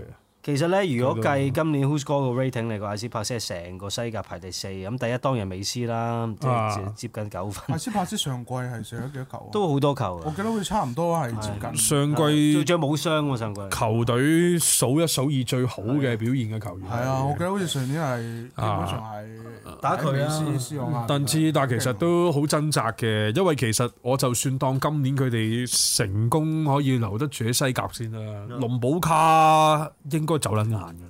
幾個啦，文迪斯啊、麥斯高美斯都走咁。係啊，嚇都都擦眼骨㗎啦，所以其實切爾達都幾辛苦。嗯佢後防唔會俾人拆嘅咁渣，冇五馬路 咯，最多千有集都好多年係嘛啊？咁但係都唔 expect 會有啲咩大變化嘅。 係咁啊，我諗就呢個西甲嘅護級大戰就先講到嚟呢度先啦。係咁啊，誒有聽眾就上啲記翻華斯上啲啦係啊，華斯好勁，係啊，冇錯，阿斯帕斯始終家鄉球會啊，咁咁所以誒個 identity 係好話深先。去咗呢個華倫西亞啦，係啊，冇錯。喂，咁啊，誒誒不過有華嚇師又未必打起 B 文迪斯。誒啊係冇錯嚇嚇，即係嗰即係咁啊！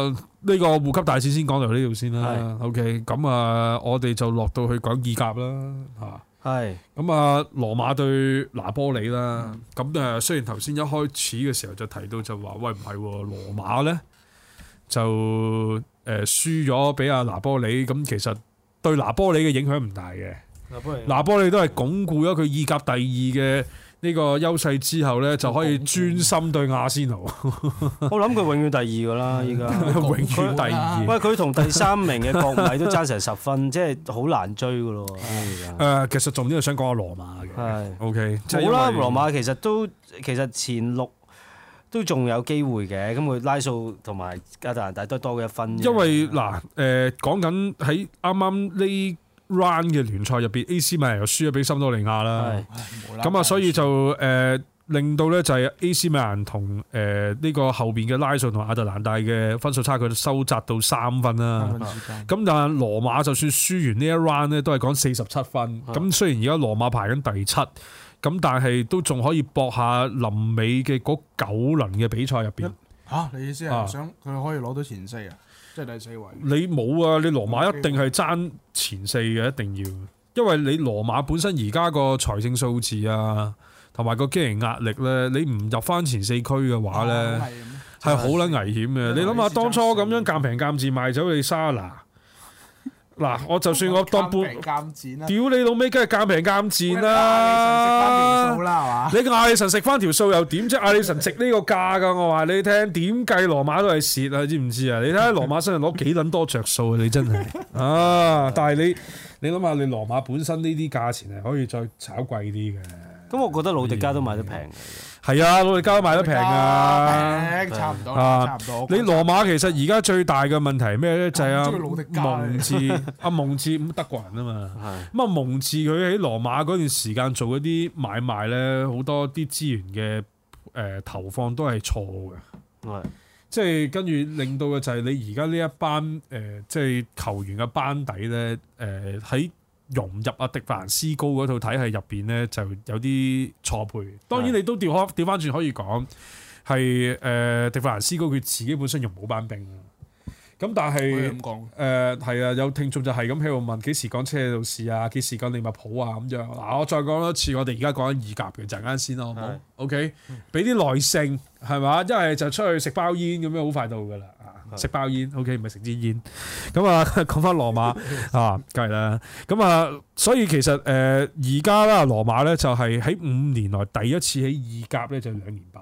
嚇啊，咁啊，哪怕係阿雲爺爺，佢而家阿雲阿雲尼亞你咪雲但第一場啫，雲爺應該冇國際賽之前翻嚟噶嘛。係啊，所以咪兩年敗咯，咪就係話佢唔係佢帶咗兩年敗咩？兩年啦，兩年敗咧就佢第一係場佢帶嘅佢第一場對史柏爾係佢帶噶嘛，我以為第一場係助教，但係佢係坐旁觀唔嘅。係啦，對史柏就係對史柏爾嗰場輸撚埋。係三月十七號嗰輪啊嘛，係咪就係國際賽周之前嗰輪啊嘛，就係係係嘛？咁啊加埋就係呢場對對對對對拿波里咁樣啊，咁啊所以就誒、呃其實誒而家講下羅馬而家整體套 form 可以點樣執先啊？雲尼亞里，我覺得誒、呃其實我都覺得佢係一個睇餸食飯嘅教練嚟嘅。佢係好睇餸食飯，咁係但係問題係而家羅馬呢一盤餸點執嘅啫，因為佢搞唔掂，我覺得即係你揾 冇人冇乜，有好多人係好有信心搞掂。當然，我覺得肥安教梗係冇問題啦。我哦肥安 如果如果啊比較起上嚟咁，即係直直情喺對面。肥安可能個個手段或者羅馬始終嗰、其個實我肥安就喺對，啊譬如會唔會有啲好突破性嘅嘢做出嚟咧？羅馬其實依家已經你話好有天分嘅舒希克，屌其實今季睇佢唔得喎。係得啊，啦，唔係當然有一場上年係咪屈過巴塞啦？講嚟講去咪屌你咪咪就係嗰場冇錯，哦咁但係喂舒克誒波對好似聯賽都一場打到，喂但係整體嚟講都係失失望多嘅喎呢個球員，即係打唔翻森多利亞嗰個水平。甚至乎佢而家呢個位置都限制佢嘅發揮啊。係啊係啊，咁你譬如如果你而家你但已經俾羅馬啊好多機會佢入中間嘅咯喎，佢雖然叫佢底有嘢波唔係波，唔係你你都入睇中喎，間其實搶點永遠都輸嘅。咁你好難搞，你話翼又唔係，屌你叫佢話入翻嚟中間幫阿迪斯高又做唔到，你話如果又翻中間，其實咧迪斯高佔最佔盡中間嗰位，同埋試過俾佢打箭頭㗎，佢自己都唔得，啊咁好難搞咯。其實我諗要諗辦法，點樣可以將佢收一收起，等佢揾翻啲感覺先啦。啊嗯但羅馬而家條中場呢，迪羅斯、桑因素、斯尼桑斯、基斯坦迪，尤其是係因素斯啊，或者尼桑斯啊叫。李桑斯係尼桑斯加埋阿迪羅斯兩個擺埋一齊喺羅馬條中場線入邊，的而且確係對佢嘅嗰個中場嘅活力嘅限制都幾大。係啊。係即係 suppose 迪羅斯同埋尼桑斯應該係兩個留一個嘅。誒可以咁講啊，啊！而係家你你兩你個你好明顯佢見佢兩個咧，有陣時尼桑斯跑啲位其實係同阿迪羅斯，你唔好話叫佢重疊，即係個分工真係唔係好清晰，兩個攆埋一齊咁其實，但係又好少。尋日場波我睇落，其實上半場我覺得係打得好，其實誒羅馬嗰呃啊個誒組織係比我講比拿波利好，但係當然拿波利嘅突擊太強。上半場呃即係羅馬可以頂到上半場，我話下半場我以為即係咁，我頂到落去和波都好啊。點但係無奈龍門派交啊嘛， 你你冇話一路咁咁試翻落去。頭先阿啊誒 Kenneth Wong 咧就問我哋會唔會就 Bilas 嗰篇文咧就做個回應，因為 Bilas 嗰篇文咧個其龍實門屌羅馬龍門咩奧神屌你老母，奧神係啊啊，哇仲係今年奧神啊，喂搞唔掂喎，就係呢個籠真係都呃 你。邊有人瞓落地下可以將個波撲唔走佢？你係啊個龍門你呢冇話打啲係到一打夢二字甲夢字嘅傑作嚟，呢啲黐係線，我冇可能嗰球波都睇住個撲咗出嚟。呢個夢字嘅傑作嚟嘅。嗱，講翻羅馬先啦，嗱，你睇翻呢場波啲細節咧，因為其實點解阿阿呢阿 Kenneth Wong 佢提出話點解回應翻呢篇文咧嘅原因係因為 Belastic 足球雜記佢有一篇係總結翻呢個禮拜入邊佢睇嗰幾場波嘅一啲反擊嘅策略。咁佢點樣去描述呢一個拿波里咧？佢就話其實一方面阿、肥安就用呢個偽三後衞應對羅馬嘅 pressing 啦，咁我覺得呢一個 point 佢講得係嗯冇問題嘅。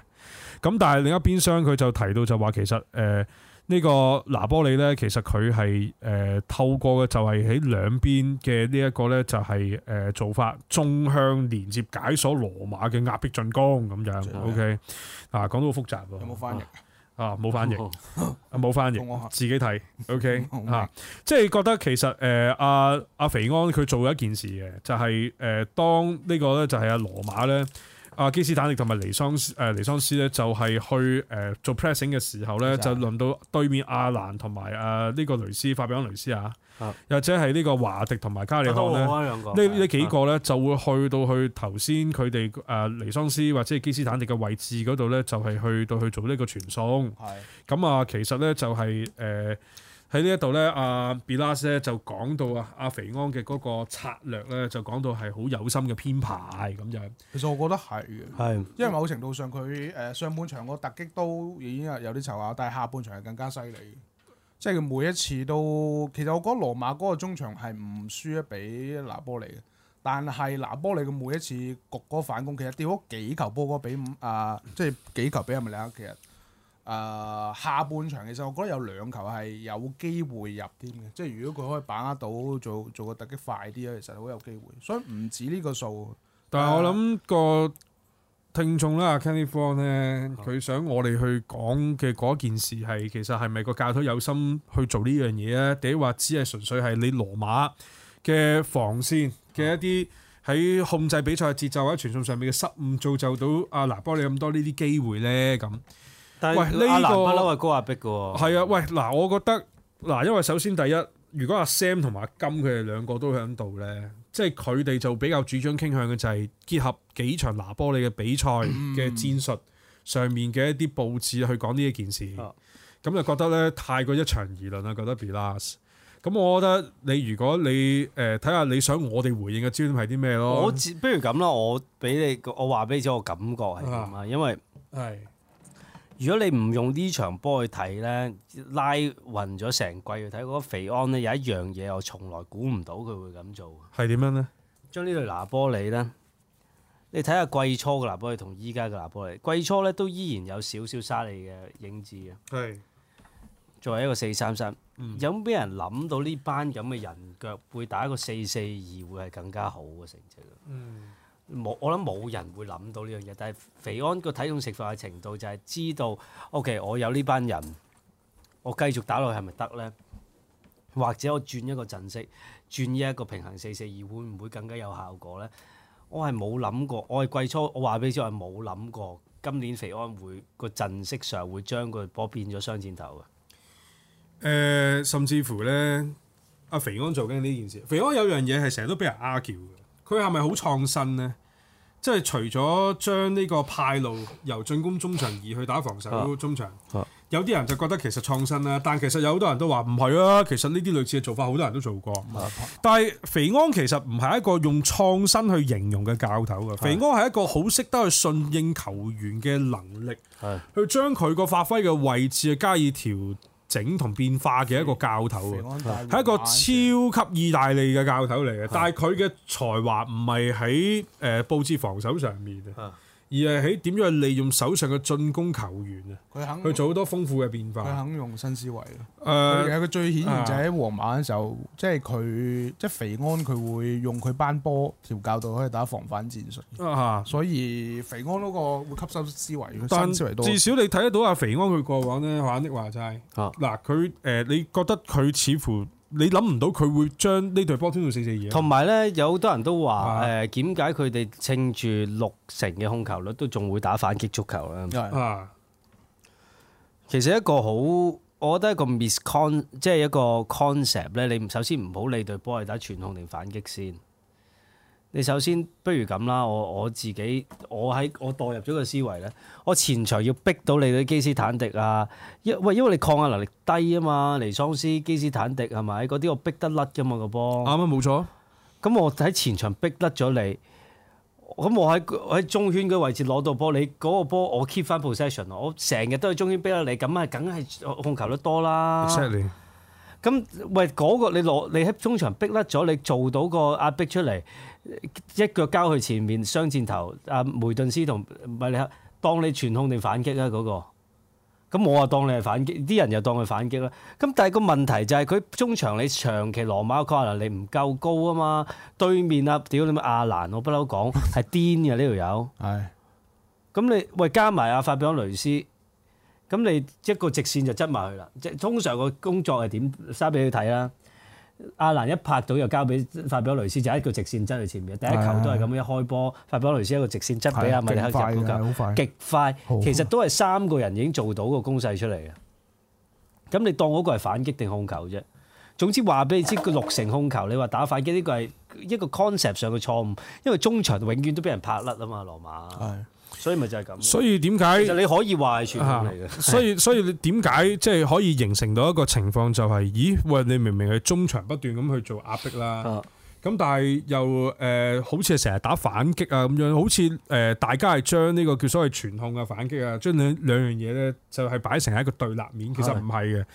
你誒、呃我睇過篇文咧，啊我覺得佢分析嘅地方，我認同啊地方係在於阿肥安嘅嗰個偽三後衞嘅嗰個擺法，我認同呢個 point 嘅。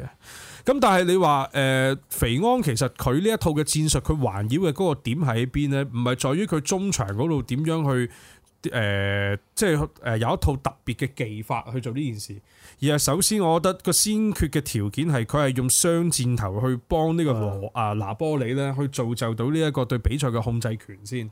甚至乎你留意翻，我記得你之前你一兩年前都寫過文啦，你都話其實而家個球壇都有個趨勢就回歸翻雙前鋒啊嘛。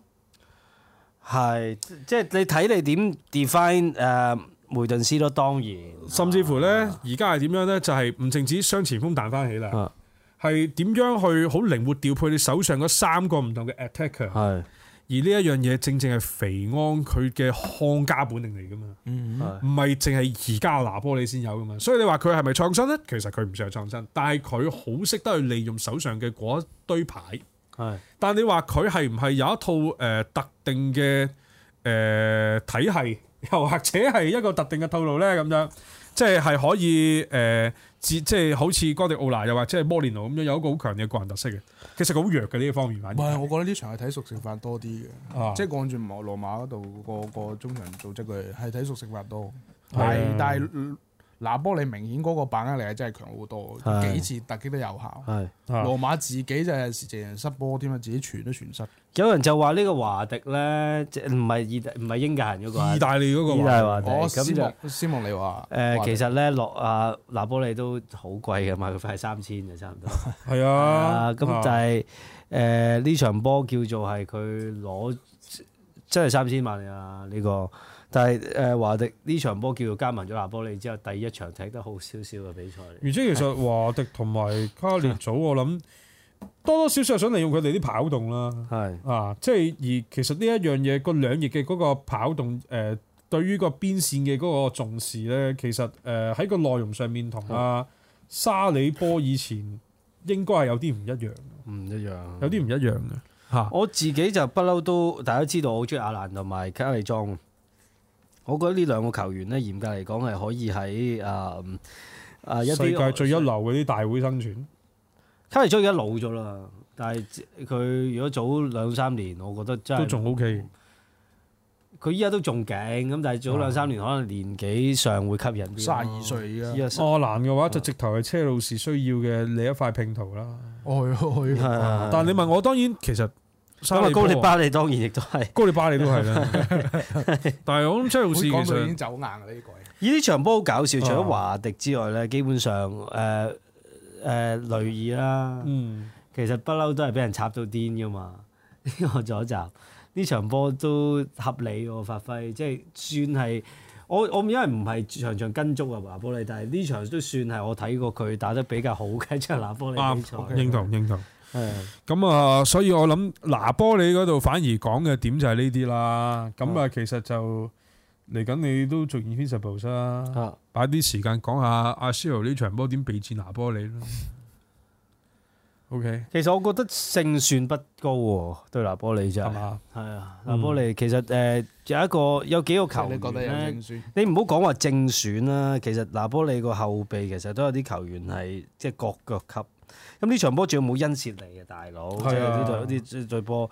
咁你話誒、馬古特雖然誒、大家都會講緊誒打歐，即係對誒祖雲達斯嗰場榜首大戰打得唔好啦，但係都係一個有質素嘅右閘球員右閘球員。咁高列巴利啊、卡利莊啊啲唔需要講，斯耶斯斯基啦基又唔就啊唔喺度嘅呢場波。啊有，流力嘅，屌我覺得係就咁啊！艾誒艾比奧爾又收起咗啦，咁後備落場其實誒、呃尤尼斯啦都可以講過呢個球員啦。呢位係咩？誒黎巴嫩裔嘅德國球員，咁其實今年佢就由亞積士過咗嚟啊啊拿波利拿波利啊，咁啊。上年其實下半季有啲紀律問題啦，即使因為扭計啊，咁嗯亞積士又唔再用佢，但係前季咧佢就幫亞積士就入到去，我自己覺得咧佢如果你講歐霸入到決賽咧，當年亞積士咧呢、個尤尼斯都係幾重要嘅一個球員嚟嘅，因為係佢左邊咧佢矮細細啊，一米六八，但係我因為佢嗰啲我咪成日同你講咧，如果你矮細就唔好話一七六嗰啲咧就唔上唔落嘅。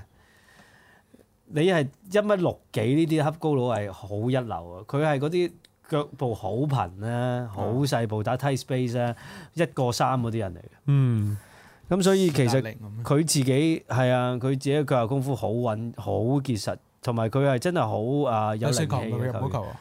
最嬲尾咪係咯，唔咪係佢嗰咯。球，嗰球好文字，你見到佢吸吸兩腳啊噶嘛？原來佢平轉返均轉咧翻轉喺意甲咧，今年咧，因為佢係之前係叫 Achilles 啊，咩阿基里斯誒傷啦，即即係其實跟即係嗰個跟腱嗰個位啊。係咁咪加盟咗拿波利之後，其實傷到三月嘅，屌呢條友，即係基本上成季都差唔多冇咗大半嘅。咁點知出翻嚟之後，中間佢間間間歇出過十幾分鐘，但係其實都唔係 fit 嘅，一路都係被呢個 Achilles 影響。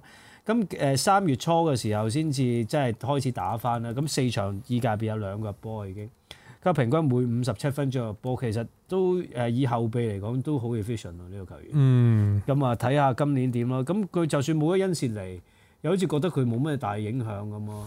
係嘛咁先大王。你係啊，所以我唔知誒可以點打 喎，屌你你阿仙奴。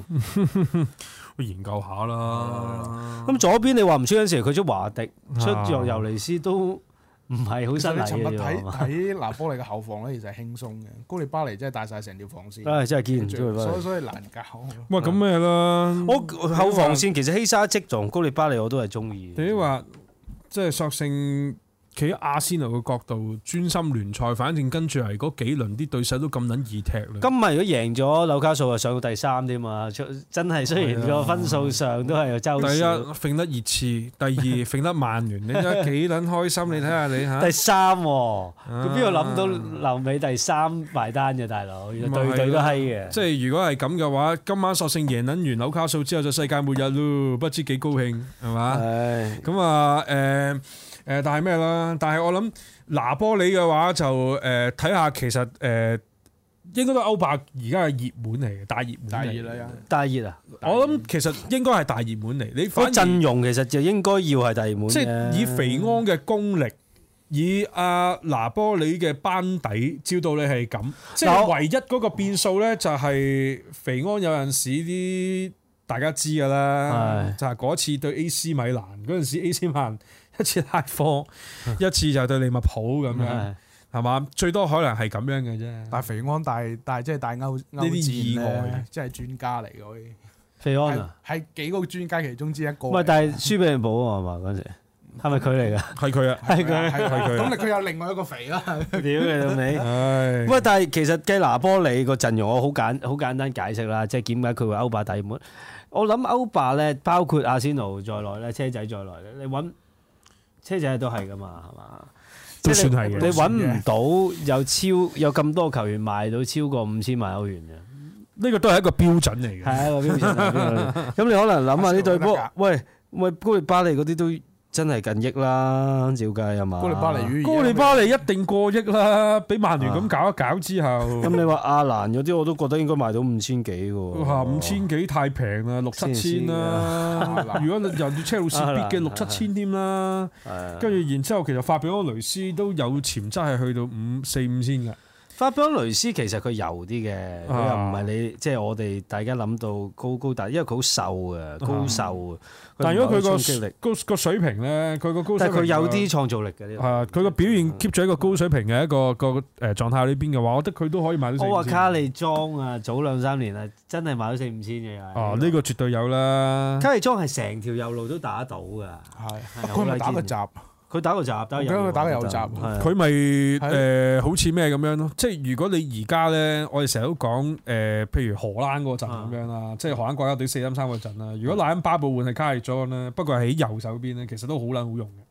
不，我諗阿 Bilas 講話歸希沙積點樣移位咧，就係希沙積會有陣時褪翻右中堅，跟住卡利莊係成條右路打到咪嘅，好好打。唔係，所以好你用呢個觀察到有一啲即係球隊咧，佢而家嗰個玩法係點樣咧？咪就係、如果我高位我變翻咗個四四或者四四三三冇問題，啊但係如果你本身你嗰個邊線個 attacker 類似卡利祖呢啲，啊佢係可以誒、呃即係有一個好足夠嘅覆蓋範圍啦、啊衝刺力啦，甚至乎係誒、呃做一啲協防嘅意識嘅話咧，即刻變翻咗一個五四一都冇問題嘅。即係佢個臨場嘅變化好多，好豐富。我諗依家拿波利唯一一個問題咧，球隊建創建造咧，即係當然我唔知佢下年拆骨拆成點啦。咁但係咁可能高利巴利嚟翻到咧，唔咁搞。應該唔會啊啦。其嗯實好得意嘅，啊真係金講過咧，球員咧去咗啊拿波利咧，誒、啊即係意大利南部咧，通常通常咋都唔係話好急住走嘅。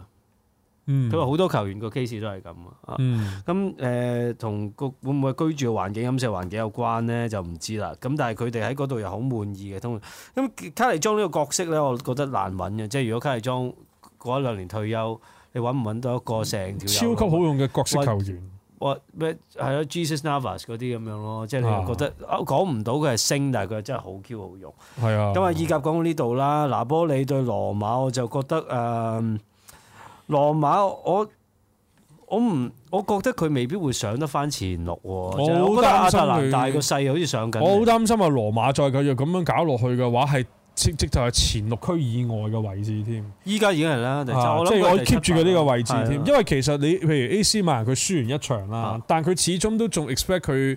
比安迪啊啊，或者係啊帕基迪啊帕誒啊啊啊帕基達啊啊，用翻啲個人能力去攞分咧，即係個誒穩定性上面都仲喺度。係咁國米就即係阿 Bilas 批評佢有幾閪都好啦，但我覺得都好難跌出去嘅。好難跌出一戰就啊，國米好難跌出去嘅其實，嗯啊所以其實我諗可能唔分係分你要跌出前六啊，大佬，係你要跌出前六啊你先至羅馬先有機會啊！依家鐘啊亞特蘭大係上緊㗎，啊咁啊，羅馬都好大劑嘅，係即係講緊可能嚟緊呢個夏天都係嘛嚇。咁啊，所以我諗又誒呢、個亦都可能係將羅馬其實佢過往嗰啲經營上面嘅一啲問題潛藏咗幾年嗰啲嘅一個大爆發嚟。係 OK，咁啊咁好啦咪呢度實上就蒙字嘅站啦，係啊！依家就講到呢度啊啦，德甲啦，不如就仲得夾就講英超先啦，因嗯為講英超先。係啊，哦，喂英超啊，因為講英超先啦即係時間易就啲。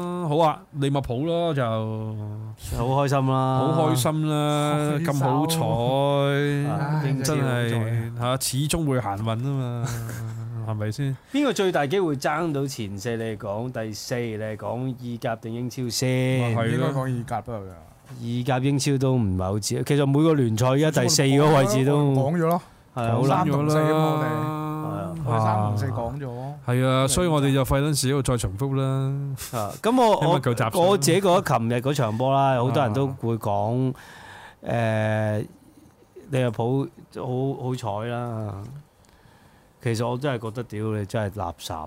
屌踢 到咁直嘅你真係，真係好撚垃圾。屌我怕咩啫？我又唔係曼迷，我哦覺屌佢冇所謂噶嘛。你啊咁啊係講就敏敏感啲嘅。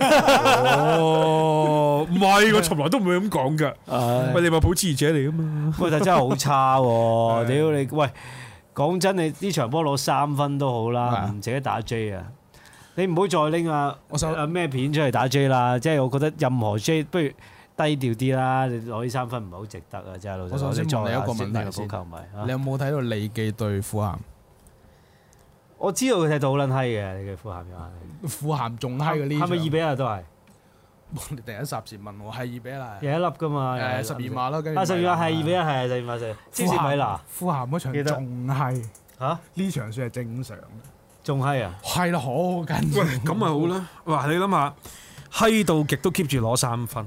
唔係，不過我同你講一樣嘢咧，嗱，琴日我講咗個 point 出嚟，誒，咪沙拿同埋美斯嗰個，我諗分別我諗個講笑嘅啫，啊即係其實屌你都爭好遠。但係咧，我覺得有個 point 就係，喂，一利物浦叫唔叫做最嬲尾嗰關都開啓埋咧？因為嗱之後嘅對手除咗車仔叫強啲啲之外咧，全部中下游嚟嘅，唉，仲有狼隊，狼隊啊仲有。狼隊係第七㗎。你又唔撚需要狼隊買人，你驚條撚咩？狼狼隊係最後一場啊，無啦啦牙鬧你。哎唔知我同會你點講啦，沙比。唔係，老實講，我都我係之前我都話我驚狼隊多過熱刺同車仔。你唉，屌你啦！你唔好咁樣睇唔起啊人諗先你得㗎。諗下，狼隊除咗我哋之外，其餘嗰嗰五隊 Big Six 啊，咬晒嘅聯嗱，巴賽。恩區呢句係講得啱啦，贏冠軍最緊要呢啲狗屎話。嗱，一問題喂，就狗屎運呢句我尋晚講最多，我啲 friend 係咁等我話：哎呀，仆街，佢啲運氣好到啲狗屎運唉係咁啊你㗎，都我自己都咁打，大佬。喂，但係你有嗱，不如咁啦，我問你一個問題啦，沙比，即係我我自己覺得就係，如果你連狼隊或者中下游，屌你咪下個禮拜收咸頓啊，對，屌你老尾，你對嗰啲咩搬尼啊，嗰啲你都畏首畏尾，你唔好撚過嘢，或者冠軍你含撚啊你，唔係你你有冇你有冇辦法㗎？你就係今場你對熱刺，對熱刺出三佢出三個防，即係三個工兵，我都中意佢要用佢原本即係叫做即係叫做咩？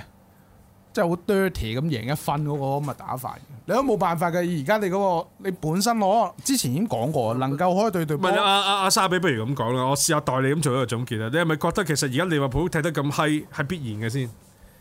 上次其實都同即係呢個第一件事啦。唔第係二第嗱第二樣嘢就係你係咪覺得利物浦咁閪，但係 keep 住攞三分呢件事係咪都係必然嘅唔先？係嘅兩兩集之前已經重複咗呢個問題㗎啦。哦，唔緊要㗎。喂，到而家但係個問題係你無論 keep 唔係無住論你踢得閪，但你 keep 住攞三分啊無論係嘛。高普，佢佢能夠用嘅兵源同埋佢已經接近一呢一季以嚟嘅踢法，佢係一定係咁踢。嗱，呢位咩專槍 Chan 啊，我唔撚認同你咁嘅講法啦。你話同曼聯一樣贏埋啲苦碌波，喂，老老柒柒，曼聯贏埋啲苦碌波啊，都掂唔到利物浦條尾啦。嗱其實呢場波呢係咪先我咁撚遠呢場波咧，都啊幾開波開始睇咧，我先唔講前面你話沙拿狀態幾差，因為啊沙拿狀態真係成季都唔係咁好。啊但係當然佢今年入咗十七個波，聯賽叫做前三射手，大家冇講任何係嘢即係啊同利物浦個格一樣咯，踢得閪，但係你 keep 住有好多數翻都咪就係。跟住咧，其實今場波我最 shock 就係艾利臣係好撚得人驚啊，大佬！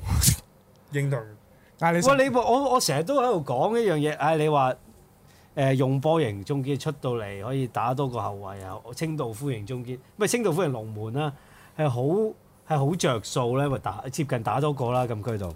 啊呢個形容詞幾好喎，佔中三支咁咪想講中場三工兵呢個 好冇錯笑。啊！大眼，你哋繼續講埋先。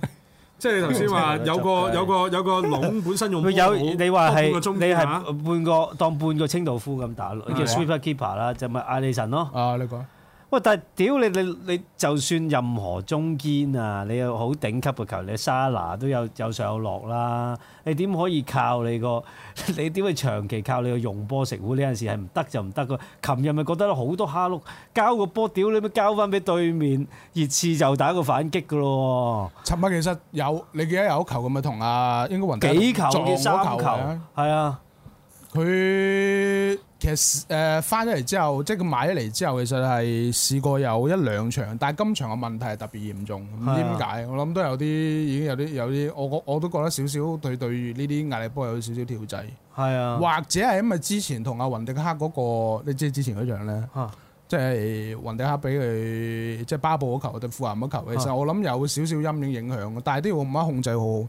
但係我覺得後期即係場波延伸到後期，其實誒、呃、雲迪克封即係封阿施素高係同埋阿孫興文嗰球咧，其實係頂級啦兩個都掂啊！唔唔係唔係唔係講雲迪克咁嗰個正常啲嘛，其實嚇正常係啊咁防嘅，即係以前啲老鬼教你兩條一單刀啦，你打七人場一定好多呢波噶係嘛，啊。一個中堅你突然間俾人其哋實反擊呢個兩係好多打七人場其實出現嘅係成日會出現嘅，老鬼一定教我嗰時都講嘅，就好似教你打打詠春咁，守住條中線，係啊唔好俾佢傳波已經搞掂噶啦。係啊你知最關鍵係邊一嘢？啊最關鍵，你咪你一定一路褪，大家一路跑一路褪。最關鍵一下就係你幾時埋封佢嗰下。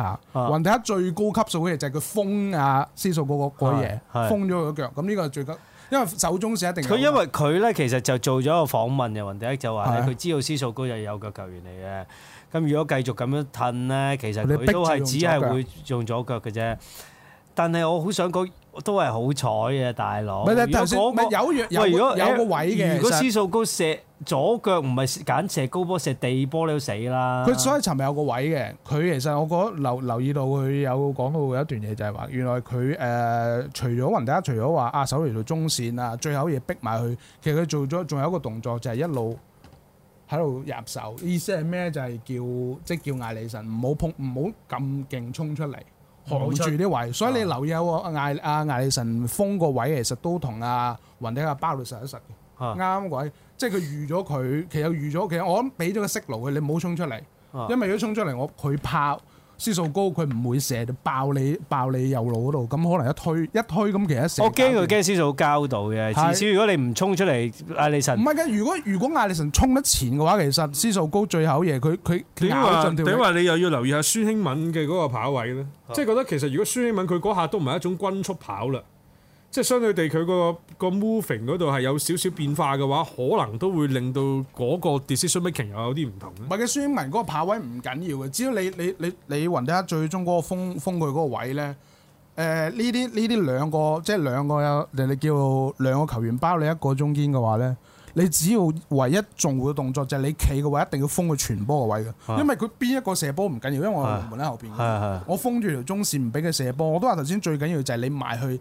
你埋去閂佢嗰啲嘢啊嘛，所以雲迪克做到最盡。我嗱咁講啦，雲迪克佢本身佢嗰個 judgement 咧嘅本身嘅精準同埋佢做嘅成件事咧，頭先阿沙比都佢話講咗七好秒多啊啦內要諗好多嘢，咁但係其實。係啊亦都有球迷咁講咧，其實正常嘅後衞、正常嘅 training 咧，就應照計該應個該係咁腦係要 keep 住喐，就好似你揸緊一架戰鬥機，個雷達本身咧，佢係喺度誒望緊二十個唔同嘅 target。如果你打開四打四或者五打五，成日出現嘅。唔係成日出現嘅係啊七人你七人，你你個成日遇到你個腦本身其實就係要有一個所謂嘅大局觀，就係講緊你心入邊你要預算嗰幾個人咧，佢係做緊啲所以咩頭嘢事先情我我咯。補翻補翻拎你係啊講一樣嘢，你講佢同阿艾神，即係臨尾其實就係呢一球波做場好戲，就係艾神佢自己都都受到阿阿雲迪亞嗰個嗰個指揮，吞翻後包翻個位，因為我都。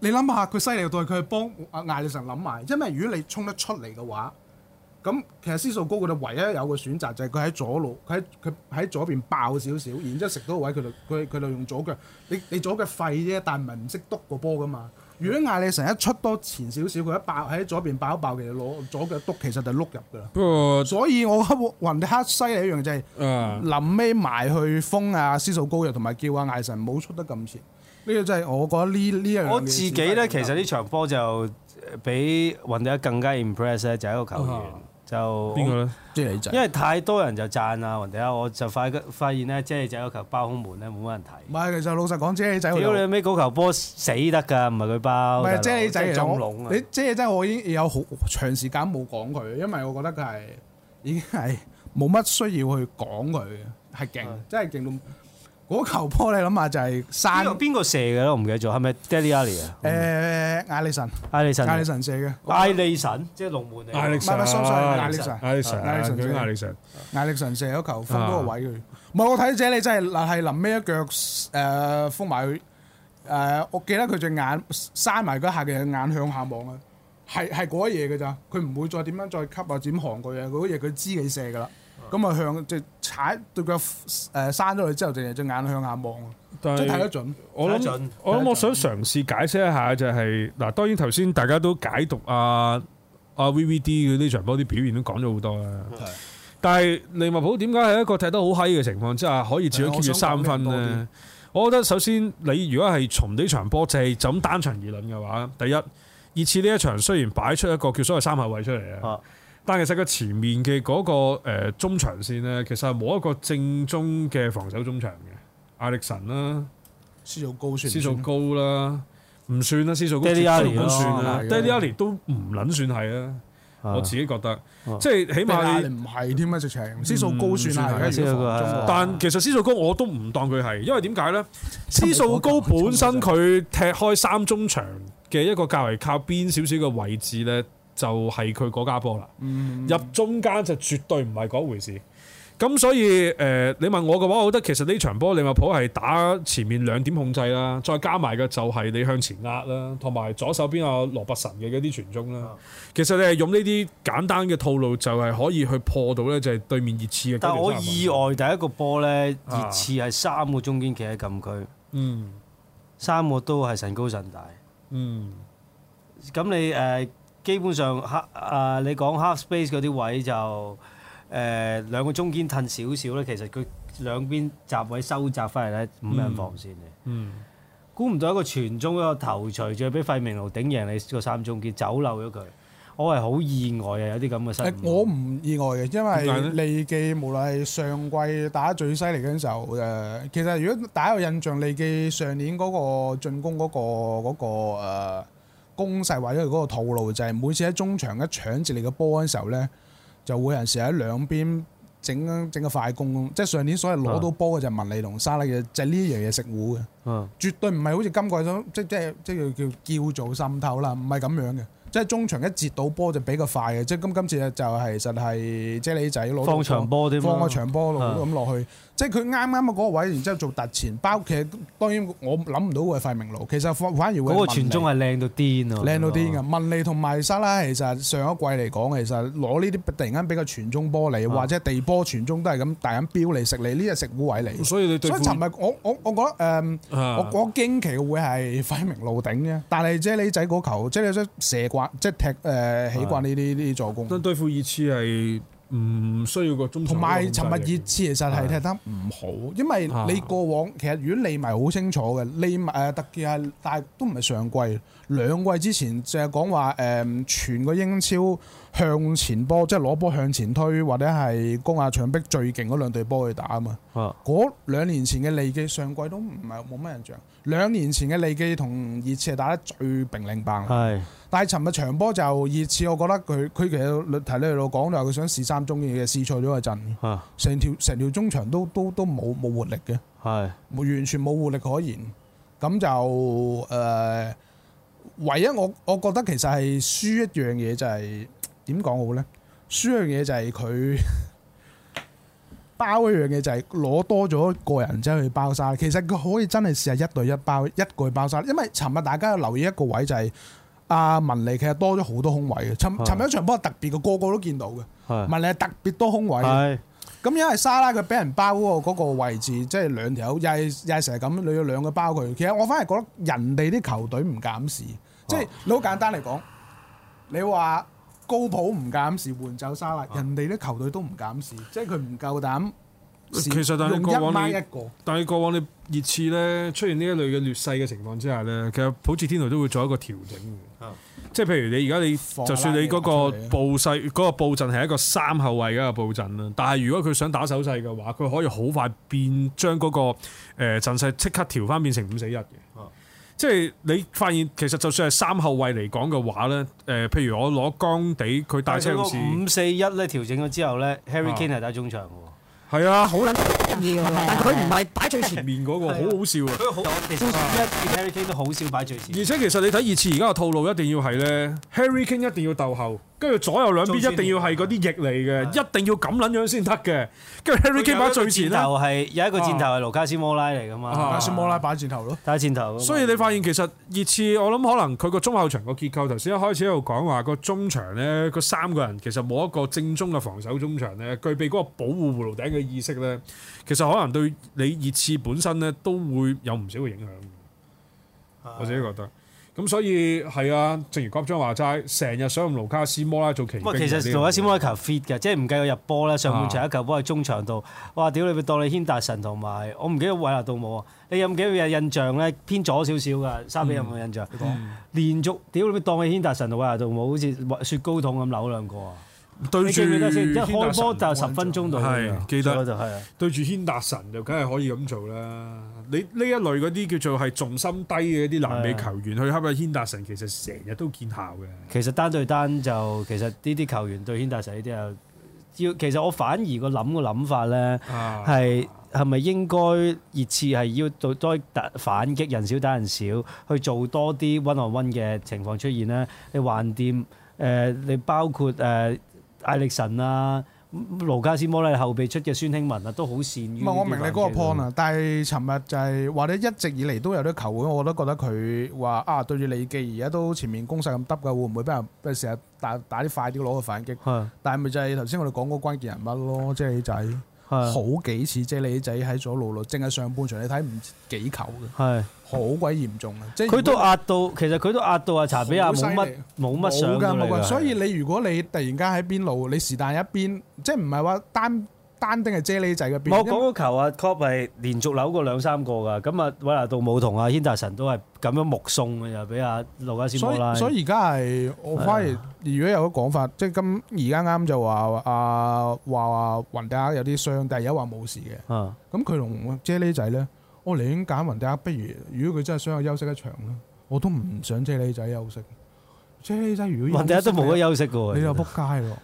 你摩蘭奴啦咪有，唔係你你如果對西南頓嘅話，可能你咪咪咪摩蘭路咪咪邊個咯？啊，即係路夫人咯，老夫啊路，夫人搭咁你搭馬迪普冇都撚搞啦，屌都你都一都年咩時 嘅？間，冇撚搞咁多嘢啦。唔係講我嚟咁講，因為即係喂佢呢八場其實我諗個陣容咧唔會好大分別㗎啦。唔會啊，我都知。但係我如諗果個你中場係爭一個，你出法賓奴定我都明邊個㗎咋？但係你暫時尋日都我見你咪都都喺度揀緊，究竟係雲迪克定係啫喱仔？我自己個人意願係啫喱仔嘅。嚇當然雲迪克嗰球真係真係即係指標性啦，或者叫教學級嘅啦。但係我我自己個人偏好啫喱仔，我都好知你就如果你覺得賴如果你攞而家佢兩個關鍵，因為頭先我就加你嗰句説話就係、因為啫喱仔佢做突擊反擊嗰個能力，或者而家喺利記喺前面嗰個進攻已經唔係太順暢一樣嘢，佢嗰個上前嚟嗰一腳咧係好犀利。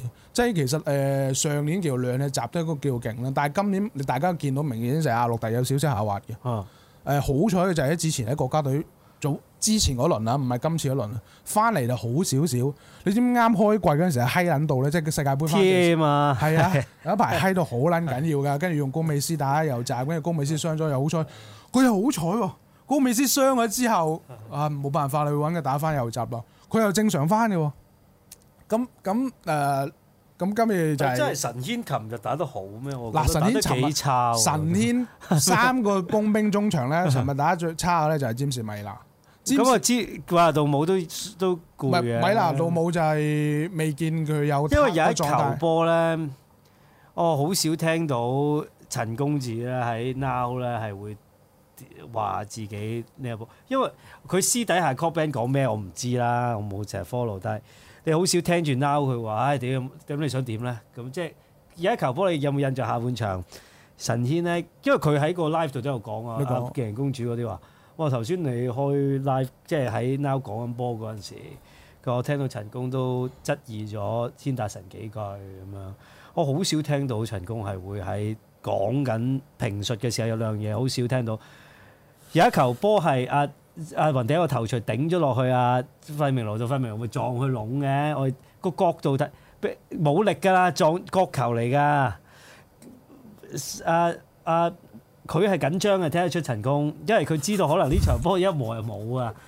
嗰球波係啊啊啊喂啊啊雲迪克頂個波埋去龍門度，點知個波咧就頂咗落啊費明路度啊，改變咗方向啊，龍門即刻入撳住個波啊嘛，以為嗰球波入嘅，齊谷嗌咗出嚟啊！哦，我知邊球啊！我知邊球啦。屌跟住第一個波好好撚意思，洛里我嗰球唔係佢啊，我都嗌咗。反而入波球我冇嗌到喎。 嚇！洛里斯有球瞓低咗喺隔八界線前攞擒到個波噶嘛？我耶咁，屌冇關唔係喎，原來佢擒住咗，擒撚住咗嗰個入㗎。我知邊球，我知邊球。跟住咧好啦，好笑，咪羅斯擒咗個第二個波先好笑啊！係有一球波誒，呃唔、知華到唔係軒達臣，我唔知交定射啊！屌你咩幾廿層樓高出咗界啦！跟住阿神功，我唔知佢，我諗我懷疑佢拍台啊！你真係算點啦？自己同住個鏡頭講兩，你真係點啦？唔係但你係真係點啦？咁樣兩唔係但係次， 但係。喂，咪先，嗱嗱大花頭嗰先嗱，我哋唔係笑陳係公啊子，係啊嗱我哋唔係笑陳公子發啊，脾氣千祈唔唔係係我其實嗱咁樣嘅，我唔係我哋唔係要笑鳩我佢，諗但係唔係我見到陳，我欣賞佢夠投入，啫。我好少見到佢咁緊張。佢嗰個真肉係緊啊！係唔係嘅，老老實嘅，尋日如果講講表現，阿軒達臣係係好過米娜嘅，尋日米娜應該 OK 有所有樣我不好過少。其實成場波我都覺得條中場線都要諗一諗一個輪換啦，即係基達你又唔撚用係咪？咁你而家又將雙張伯倫啱出傷翻嚟完啊啦，嘛，張伯倫唔夠咁你。誒法賓奴啊出到嚟都叫佢交到貨㗎。尋日法多路，哇！尋日最後嗰幾分鐘靠法賓路㗎咋，有幾嘢，係啊㗎，真係有教幾日教佢嘅。唔係頭先你講，你又講基達啦，基達啱傷完，咁仲有個關鍵人物沙基利最近啦，係早早大概幾日前就睇到個新聞就話佢腹股溝問題嘅。哦，福古溝所以啊啊咁，但係點解擺喺後後備唔知啦。嗯咁佢話福佢會係有啲事嘅，咁但係所以啊高普都唔用佢咯。咁你而家你你照咁，所以所以你話我我唔計呢兩個中場啦。咁你話佢計即係阿法賓奴佢唔出佢，咁最後都用三個中場。咁呢個係一貫一貫喺即係我自己諗法嗯就係今季所以我咪翻翻頭先個問題啫高嘛。普會打強隊所以嘅我方做法頭嚟先個問嘅。題啫嘛。你係咪覺得而家利物浦嘅呢一種嘅佈置同埋踢得閪係必然嘅先？嗱不過好老實實講，講大家唔係唔講係我緊我聽我講講緊頭先嗰個。啊，尋日嘅利記係有運贏波，但係佢係咪真係係啊？所以我頭先一開始我問你睇富咸嗰場，富鹹閪啲就富鹹嗨到不得了嗱！尋日嗰場波我唔會用嗨去形容，係但係富咸嗰場波如果有利迷咩迷都好，你睇翻富咸嗰場波，你真係冇話唔嗨唔得㗎。即係我自己利迷都會講話嗨，但係尋日嗰場波我只不過講嘢就即係係你總之係收貨嘅。尋日嗰場波係贏運氣，但係我唔覺得真係閪嘅。咁即係收貨啦，即係收貨總之就屌佢唔收貨啫唔係，但係其唔係收貨，因為贏熱錢嘛。琴日我問你啊，三你秒內梗係收貨啦，你梗係喂喂二次收皮喎，你唔收貨啊？喂，三講嘢三唔係三秒內熱錢利物浦，一二收。你咪好。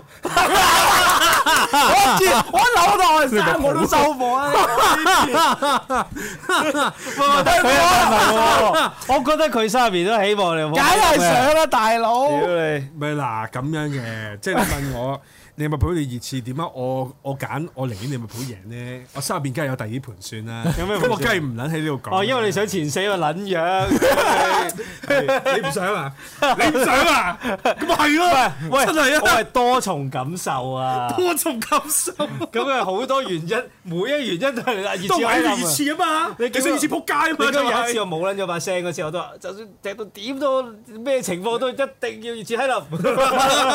你你有冇諗過啊？即係而家啲而家聽眾有冇諗過？而家我哋三個咧都各自想大家對球隊一路 keep 住贏落 去，一定要係九我講。佢可能唔係想你嗰隊已經住贏落去嘅。喂，其啊實第二最嬲 尾波，嗱我等陣先講沙拿嗰筆，咁但係咧沙拿最嬲尾個頭槌咧頂埋佢咧。係有啲人就講話啊，唔可以 set 翻入中間，屌你老味！嗰個時候補射仲 set 入中間，自己梗係頂啦。係啊我自己覺得係唔好撚諗住 set 中間，你有個機會頂埋龍門，頂埋龍門啦！嗰刻補時嚟㗎，係啊，唔係好似係係咪好蛇嗰陣時？八九咁咯。八九啊，八九差唔多，差唔多完場啊。再哦咁所以你啊有個機會埋到嚟就咧，頂㗎啦。你唔好 set 入中間咁迂迴啦，頂龍門啦，俾人解圍撲街。咁咧，所以我覺得嗰球波你話唔 set 入中間係啱嘅。但一比零之後咧，沙拿係有球波可以交過去，但係文尼就單刀啊！我就係想講我呢屌球佢老母臭閪啦！嗰陣時我係好撚激動。唔係你咩啊？你呢球波係咩沙拿呢？落地獄啊！真係試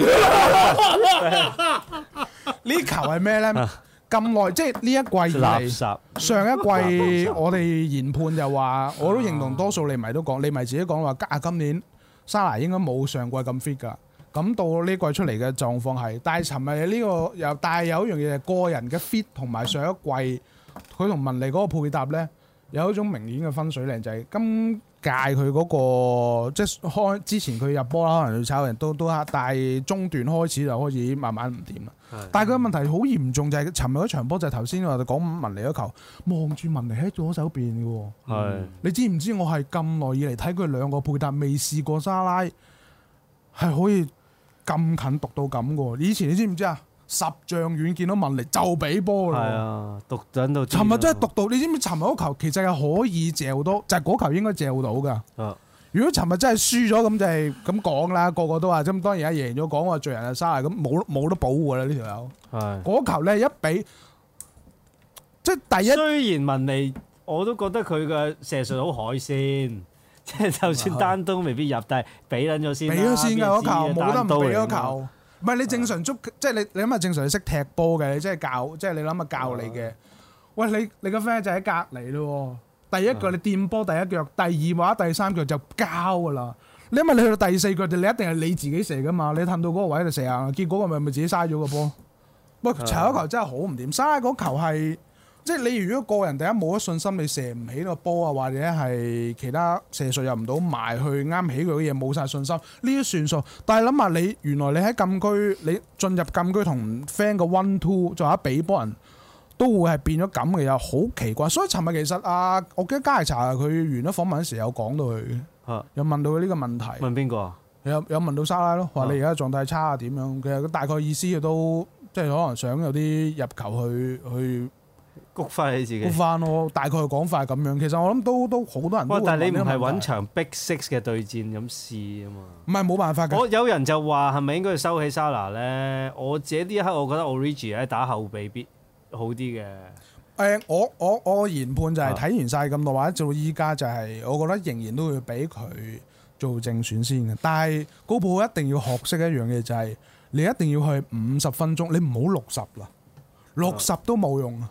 啊，你一定要五十。如果上上半場沙拉係閪嘅，五十分鐘好換啦。嗱，你觀察多五至十分鐘，俾啊盡你。你五十分鐘好換，唔係好似次次咁咁多次咁好彩。五十係啊唔係？因為阿我聽過 Sam 個講法就係話咧，高普咧好中意一樣嘢啊嘛，你個人沉，我出到你打到信為止啊嘛。係啊，但係你又屌你咪沙拿咁啊，成季都唔撚信咯，咁你咪照出咯。咁你有陣時都要幫襯我諗咪下得。咯。你咪你咪要諗下，即係有陣時話喂， 其實喂呢個球員如果唉一路打唔上一路出，機會俾捉晒。唔係而家嗰個，佢而家唯一一個最有啊咁一個你作唯一一個諗法就係 Origi 打正選係咪真係咁差？但係 Origi 咧，其實我頭先講啦，打試過後兩備都 OK 嘅。試過咁兩次，但係唔其實佢打正選都唔係話真係係極唔差啊係嘅。試過兩次。如果我印象之中，好似一次杯賽，一次隻誒一次聯賽，我記得佢係出過兩次好似有個波㗎正選嘅。咩至少你唔係佢佢入波嗰次咪好似係歐聯咯。唔係你至少喺歐你聯輪換都好啊，但我唔係話喺歐聯嘅場合嗰度再輪換。奧陸自由嘅係就係有我一次覺得歐聯得唔喎，係奧陸自對由，波唔圖可係啊以嘅，第二我唔記得回合就係咁樣歐聯定係第定係二回有一合對邊次度。啊我咪話第二回合對波圖嘅時候先輪換啊。屌你老味！第二回合對係波圖出摩蘭奴啊，出沙基利啊，係啊試下嗰嗰啲啲都得啦啦唔。係啊，奧力治係咩咧？出我記得 Brewster 係杯賽係出 過一次正選，仲有一次就係佢，我冇記錯就係對完愛華頓之後啊，嗰七聯賽就俾佢做正選，我冇記錯啊！大家可以提一提我啊，應該係聯即係對完愛華頓之後嗰場，即係即係佢同阿屈好似係，好似係，我記得合演嗰場係。合演嗰場，啊佢打正，咁就應該係俾咗場正，嗰場都打得好嘅，我記得。冇嘅。唔好噶嘛。冇嘅，即係喺誒以我哋自己睇翻落嚟，就係佢後備出嚟會嗰、個嗰、個衝擊力會會強啲，因為一定會係咁樣嘅，因為而家利記嗰個踢法就係同。即係我我我唔夠膽話奧力治係一種好傳統嘅喺前邊做高壓逼嘅嘅嘅誒呃球員嚟嘅，但係我都成日都講話佢佢似英格斯咁，係啊高普以前想要嗰只嚟嘅，但係今季嘅利記同之前嗰啲係又好唔同嘅。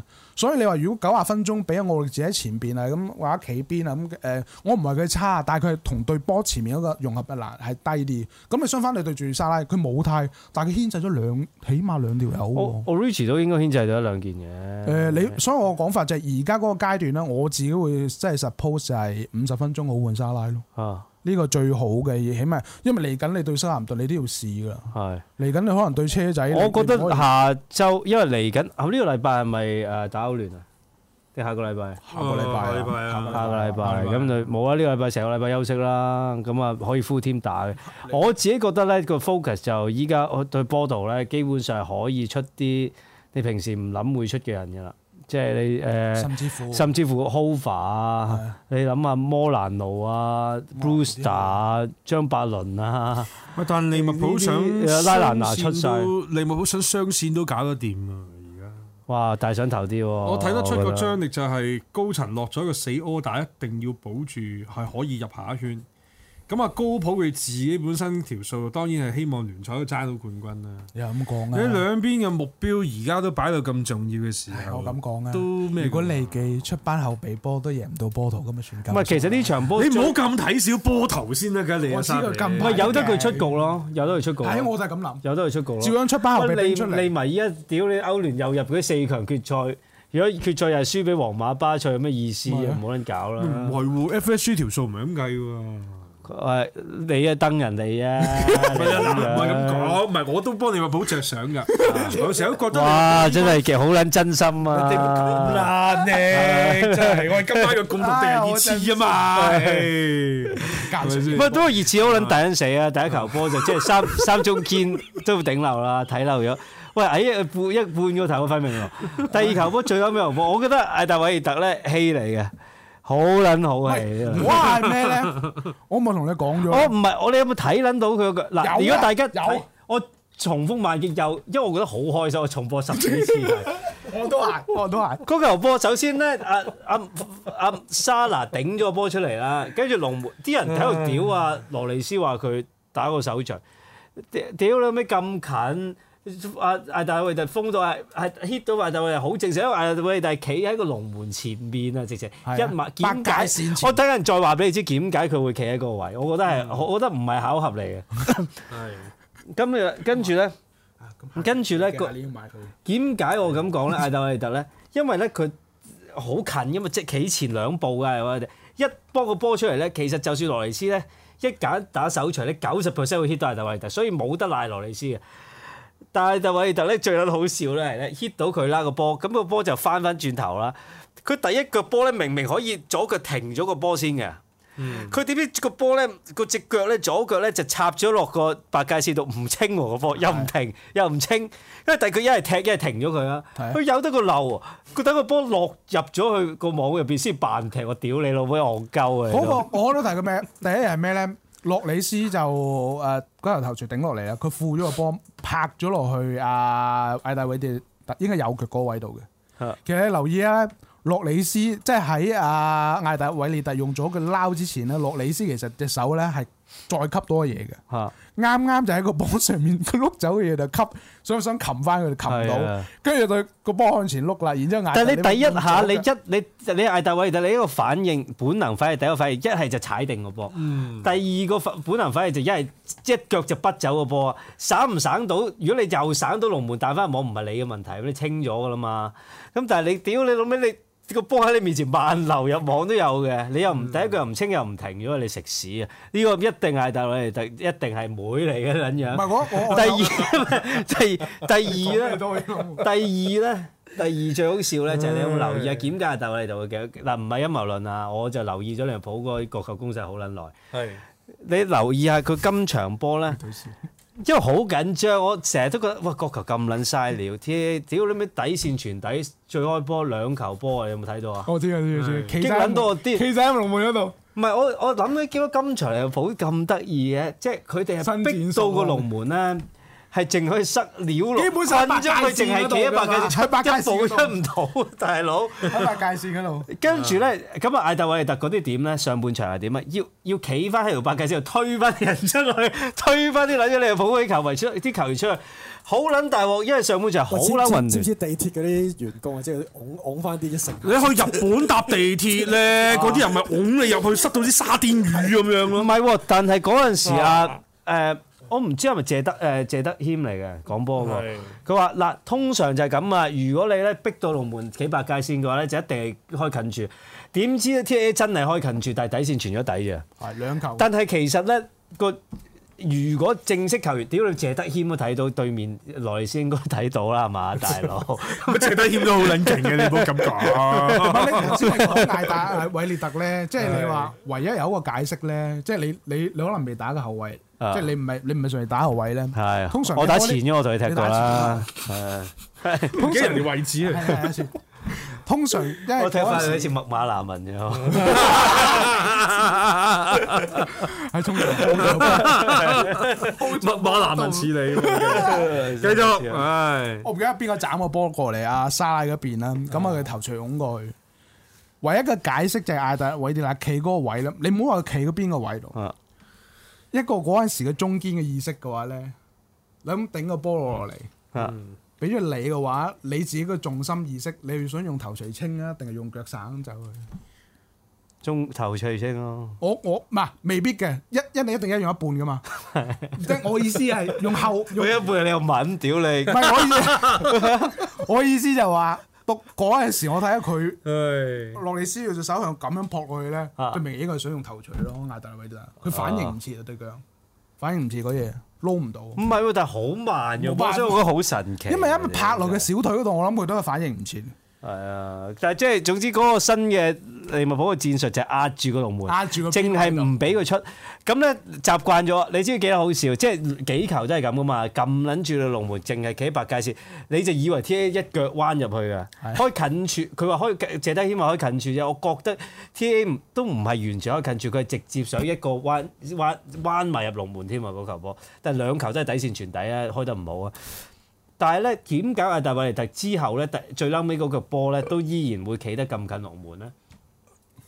因為都係習慣咗佢，屌你利物浦啲球員又係咁樣，今次壓出少少啦，但係都係好近啊嘛，幾日三點喺嗰度，誒、你唔好話冇沙拿頂冇之頭前槌嗰兩啦，球咁恐怖，係即係都但係都壓到。因為嗰球罰咁於球是打阿過艾特維利特咧，其實壓到咧嗱，之前艾特維利特都喺禁區度推翻屌你雲迪出去嘅咋。嗯今次咧係佢係企前大約三步度，但係其實阿利物浦都依然係壓得前嘅喺個嗰個傳中球嗰嗰度。咁因為原本係嚟自一個角球攻勢，咁人未出翻嚟啊嘛。可能已經原本都係諗住壓得前嘅，但係未褪得晒出嚟，所以仲係前個羅利斯大約三步咗，所以艾特維特當時個企位一定係好撚後㗎。但係第一腳波你唔一係暫停佢係清咗佢，我又覺得佢好撚奇怪，兩樣都唔所以呢係，但係呢度有一球都要要講完嘅就話，本身咪成日講佢話兩個球員睇住沙拉嘅啊，偏偏就係呢一球冇人睇佢，戇鳩係啊就俾佢走啦，追完之後整咗個頭出落去。所以呢呢嘢之後，我翻我唔記得同你咪定同咩 friend 講嘅，唉，我過完呢一嘢之後，沙拉嗰個正選，即係你要想換佢更加難。即係你而家你阿高寶，你仲換唔換佢？原來佢就有一嘢就可以可以嚼到你，咁佢依然係你嘅首席射手，好難會擺係喺後難備嘅，好難。所以我都話你你都係慢慢嚟啦，你五十分鐘嗰啲換嗰啲啦。但係佢個態真係好撚曳，即係曳到直情係好。我記得有個個 friend 有，我見到有個 friend 誒個講法，即係佢唔係你迷嚟嘅。啊，佢有一樣嘢就講話，究竟而家係真係純粹係個態嘅問題，定係已經係嗰個踢法誒呃唔、去融入到？唔冇，即係佢而家嗰個踢法係我都係嗰句啦，唔好咁快落 judgement 住，你等張伯倫翻嚟。係啊！我，想想講一樣嘢，即係你話究竟係個態嘅問題點就係、用用你嗰個講法啦，而家佢都喺射手榜排第二啦，叫做係咪真係個態問題？定係佢而家個踢法係已經俾人哋睇死咗，冇人幫到佢啦？所以你個 point 係啱嘅。所以我哋之前嗰兩集都係講嘅。如果張伯仁出到嚟嘅話，嗰、個大波咧，即係中場大波嗰個走動咧，如果拉散啲人咧，即係沙拉冇人睇到佢咁多話，你你你近排發覺佢落咗底咧，喺禁區邊成日入翻去咧，以前嗰啲食糊嘢冇咗，因為兩條友睇個位，因為知佢左腳封咗佢兩邊，一個跟死佢，一個咧就喺禁區即係入禁區線前企喺度凍住啊佢。鑊鑊都係咁樣噶，對對而家都識防佢，所以我喺度睇下，如果張伯倫或者其他啲誒、呃、帶波個場帶得好啲，帶唔晒好成日靠張伯倫啦，沙比，我覺得你作為一個利物浦球迷，因為我我自 己。你好愛惜張伯倫，唔係啊我，我因為我真係睇住佢大咧，冇睇住佢壞。佢依家廿六歲啦，基本上每一年除咗上季利物浦誒下半季好啊速度越嚟越我睇住佢真係季季你預佢冇一一半以上，你點靠一個咁嘅係人？屌你買揾咗個啦，唔呢個當 Plan B 嘅咋，以後都係。但係你而家講緊臨尾呢幾場啫，你咪睇埋呢幾場先啦，冇所謂嘅，矛盾嘅，我覺得啊係咪啊？唔係我係講緊之後幾季啊！你啊 expect 張伯倫屌你季季都咁傷，其實佢而家廿六歲。好多球員即係鬧歲照計正常，屌你梗係如日方中啦！但係屌你，你睇和仔嗰啲廿六歲已經走下坡噶啦嘛。咁佢好撚過和仔好多倍嘅。唔係，但係唔我唔可以用動佢比，但係我覺得佢傷患嘅情況仲 regular 過和仔嘛。偏偏佢又係咁多個英人入邊咧，咁實戰價值係最勁嗰個嚟係啊，係嘅，啊咁講。但係可能就係因為咁，所以傷得多我就咯。講跑動講翻啦，亦今都係場關事咧，嘅。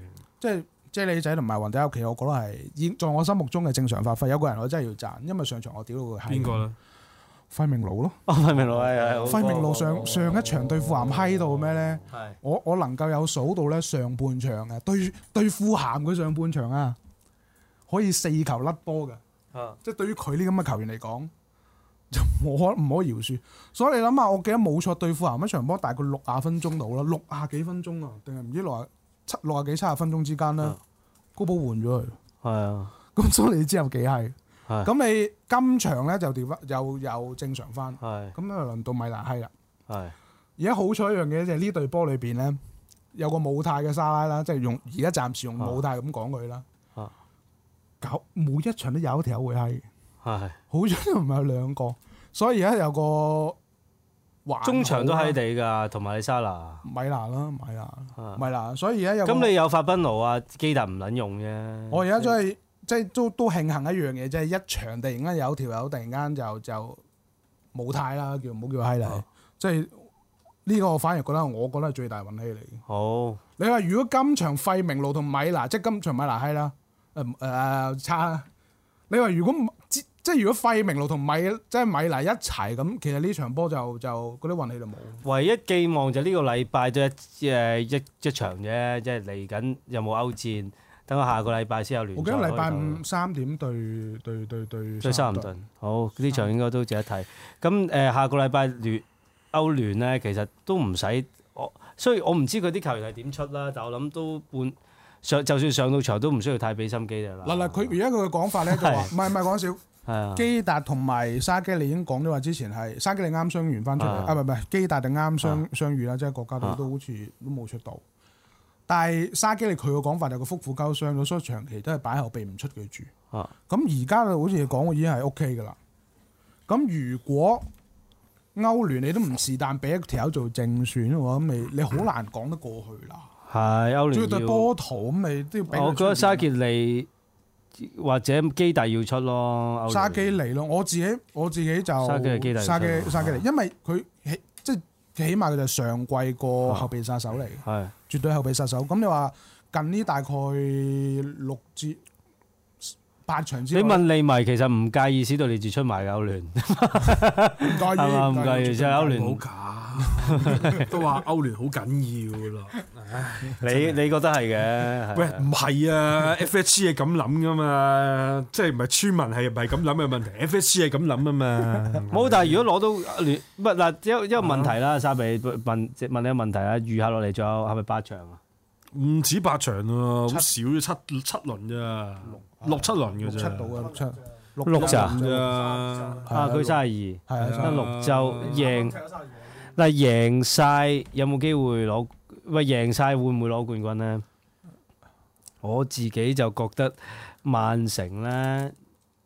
誒嗱、我唔知利物浦咧，因為你依家講到話沙林頓又驚，屌你搬嚟又驚，搬嚟馬夫又驚，冇得講嘅依家呢刻問你。喂，我講下先，我話曼城會贏晒嘅，所以利物浦攞幾多？但係我覺得曼城咧對曼聯會失兩分嘅，我自己講定先，因為我覺俾得你壓力先啊。你又錯。啦，我覺得係冇嘅，全部贏晒一定係曼聯贏晒三分嘅。哦，哇你又真係三分。咁睇得起啊。哦咁 OK 我話喎，曼聯上第三㗎，你記唔記得我講過啊？六場。哦阿仙奴第四啊點解點解咧？我我估嗱嗱，其實曼城個賽程，但係當然你哋有狼隊啦，就最後一周啦。係咁但係曼城要對熱刺同埋曼聯嘅，其實呢兩隊波爭前四咧有少少壓力仲嘅。有人提一提水晶宮都仲要對一次，其實仲有嘅，仲有一個前理。哇！屌你水晶宮、塞林頓都驚你，屌你有冇食屎！我成日都講一樣嘢，嗰陣時 咧，阿 Tommy、Tommy、Tommy 係咁同我講啊，我話你要爭前，嗰陣時我記得前四入直路，爭前四入直路有一季，當然攞唔到啦。你知唔知最後尾嗰今兩季季第一隊贏贏曼城係邊一隊啊？邊隊啊？水晶宮水晶宮，水晶宮啊係嘛？唔係邊隊對水晶宮先？曼城要對水晶宮要，對水晶宮。哦，可能有啲機會。仲有一隊可能機會，咁呢隊呢，就係前理教頭，唔知幫唔幫到手，就係第三十七場對李斯特城。哦我幫唔到啦呢啲我自己。唔知嘅，因為嗱，我就覺得不如咁啦。我諗曼城對 IDA、曼聯或者熱刺咧，深刻有一場會失分。我唔知係咪咁失你三想分喺失邊兩場失分咧？我諗失俾曼聯啦。你都傻啊喺任何情況我都唔會揀益熱刺㗎 啦。任何情況，我覺得兩隊都係可以嘅。兩隊都可以嘅，兩隊都失晒都得，係咪都得？哦咁但係樣啊但係咧，呢個問題就係咁誒。依家對利物浦球迷嚟講，你作為一個利物浦球迷，即係我唔係教育你係咪？但係我係成日都覺得 Tommy 講嘅嘢好，Tommy 講嘅好 inspire。佢嗰陣時同我講話，我嗰陣時誒話冠前四爭入席咯，當然係爭唔到啦，嗰、個都係排第五定第六啦。 不過 anyway，嗰一季一六一七球季，我哋咧之後咧就唔知排第五嘅，雲加尾二嗰季啦，咪已經入唔到前四嘅啦嘛。係嗰時話最撚尾我哋仲有呢幾隊，唉我呢隊有啲驚喎，唔知對啲咩搬尼啊、搬尼茅夫啊、水晶宮啊嗰啲，你有陣時覺得都係硬骨頭嚟噶嘛，李李成嗰啲，係屌佢話都話爭得前四咯。呢啲波，屌你諗呢啲波，梗係翻屋企食蕉啦！你咩爭冠軍？屌你咩收鹹頓，你你鹹撚啦你！咁跟住呢，咩啊？跟住你對利迷，屌你老味！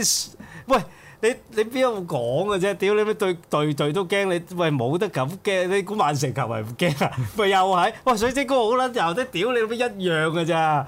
正面啲睇呢件事啊，你爭六場，咁啊曼城依然係有兩場係對 Big Six 噶嘛，大佬。唔係喎，唔係喎，唔係喎，邊個邊個話會邊個話唔正面呢？而家你個個利迷都覺得我哋係會贏晒嘅。而家唔係你諗錯，你撈錯一樣嘢就係、啊利迷覺得我哋餘下個賽事係可以贏晒嘅。嗯個問題就係、曼城可會哦以贏晒啊嘛。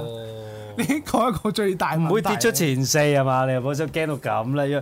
屌，我覺得你睇呢 場波，你睇富咸嗰場嚇撚死，嚇撚咗你一段啫。咁其實老實講，我諗 in general 對你睇今年就利物浦屌到阿仙奴炒我哋五比零啦，使乜咁熬啫？今季做咩？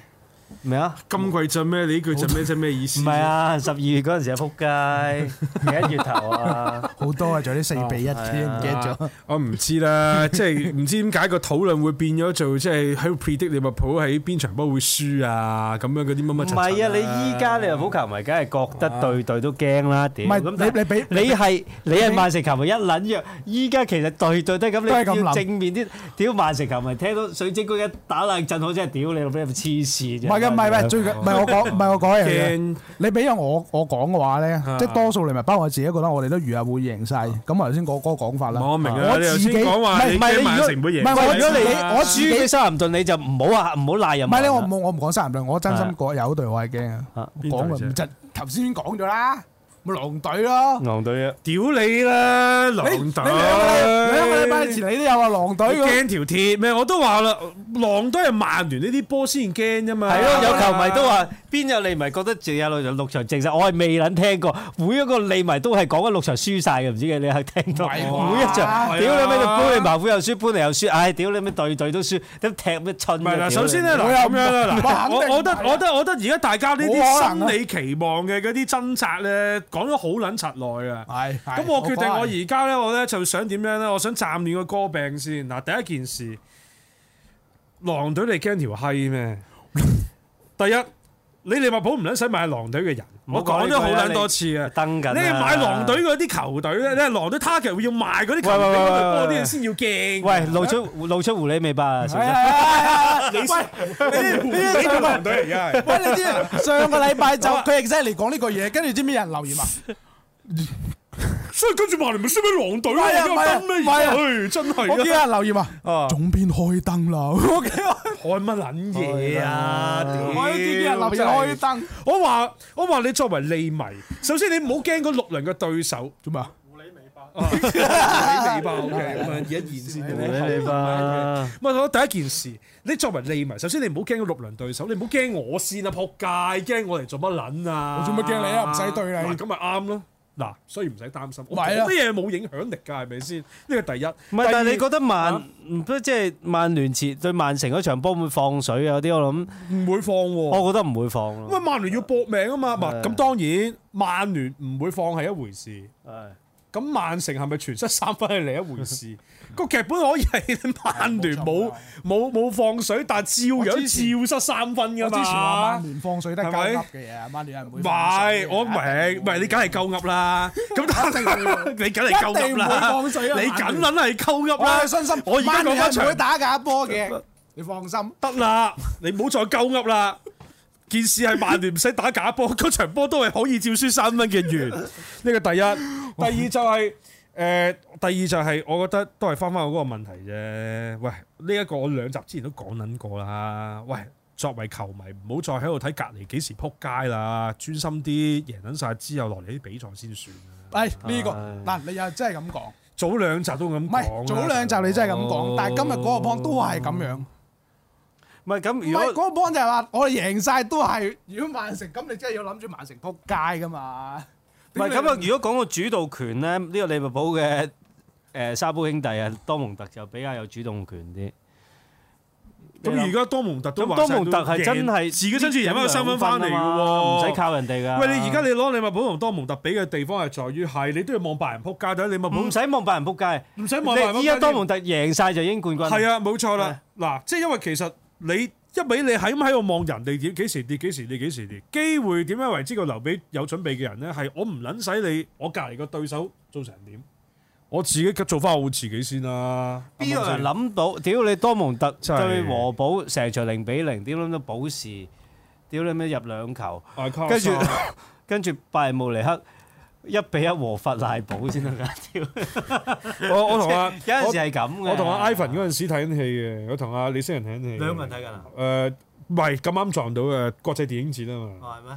跟住然之後，我先同佢講：喂，八人一比一喎，你驚唔驚啊？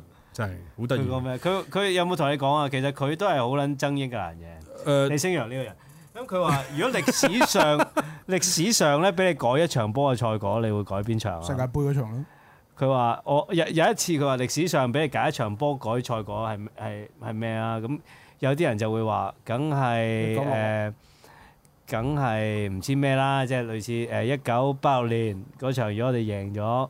誒、就可以連續兩屆人世界盃啦，咁樣啊啦。嗯佢話李星陽話唔係唔係唔係唔係嗰屆，如果八六年贏咗嘅話咧，都唔夠六六年贏開心，所以我想係扭咯轉就六六年。點解咧？佢話因為英格蘭誒、贏唔到冠軍啦，我哋又攞到多一屆世界盃啊，五咁應該粒係星啦。冇冠軍咯。咁英格蘭冇冠軍啦。咁有啲人就問啊，其實誒咁、呃遠啦，咁梗係揀八六年好似好啲啦，或者零二年係咪決賽輸俾巴西？咁、會唔會更加近磅啲？佢話唔係六六年，因為英格蘭一同零嘅啊分別係好大嘅。 exactly。所以咧，當你打開咗個一嘅分別之後咧，你射咗第一下之後咧，永遠咧就冚唔翻個蓋㗎啦。係啊。係啊，永遠就啲白色體又係咁流出嚟。喂嚇，啊但我唔知呢段時間咧，我問 你去，你大家去睇越下。射越有，越射越越射越硬啊。 呢段時，嗯喂呢段時間咧，你知唔知我琴晚兵工廠世界個誒個 group 嗰度睇啦？咩啊？好多球隊，但係當然全部你呃阿迷都應該係撐利物浦啦。我一第一次係我第一季係發現呢，係今季第一季發現啦，即係上季冇得講。原來阿仙奴球迷係幾 support 利物浦嘅，原來因為可能個感覺上佢哋又覺得，屌你 Big Six 誒同曼聯同埋熱刺啊牙齒印㗎啦，曼城有金元足球，屌你，跟住誒、車仔都打。平雖然近呢幾年好啲啦，係咪？近呢啊幾年冇，但係曾經有時間都搶過啲人啫嘛。尤其是摩連奴嗰陣時有咁撚黑人憎係嘅。啊，又喺度串鳩人家。反而其實阿仙奴同利物浦冇乜過有節個共咧。通點啊嘛，咁而家你阿仙奴冇冠軍爭咧，就可能真係撐我同埋同埋有個哋。共通點，真係啊你未攞過歐聯，我哋未攞過英超。哦哦係有唔係咁，唔係我唔係喺度特登質你啊，因為我同阿阿仙奴琴日成日傾係有咁樣啊，。包括邊個阿仙奴琴日有奶仔？係啦，仲有其他嘅啊都係咁樣啊。我問十個，十個都答我一定係攞歐聯。中係啊你問我，你問我我聯都賽係攞英超嘅。你係啊話今年俾啊歐聯，我話唔好啦。俾所以我覺得高普如果下個禮拜係 full team 十一人打 w a t e 可以大家飛去揼柒佢咯。 真係啊，真係累撚死你隊唔係波我啊少真應係。該唔會啦。但應係該有人糾正你話 Tommy 係寧願曼城贏都唔想你佢贏喎，咁樣咯。 Tommy 就例外啲人啊有冇原因呢？有冇原因佢呢？例外啲人我我唔唔知知喎，啦我冇問佢喎。係嘛佢好憎利物浦喎，啊 Tommy 唔係特別中意利物浦喎，我印象中。啊！咁嗰個 Tommy 佢自己個人啲好惡嘅問題啦，嗯咁樣。啊余文咁傑係至於啊 support 邊度啊？余文傑應該都係 support 曼城嘅喎，如果咁嘅情況係。咩？係啊，哦，OK，唔係但應該係曼城啦。但但余文傑應該 support 曼城嘅，因因為佢救護佢唔係特別中意利物浦啊，同埋我印象中係佢好中意哥迪奧拿。哦啊係啊哦係係係係係解釋到啦，係好正好係係正，Tommy 唔中意你係。係嘛係？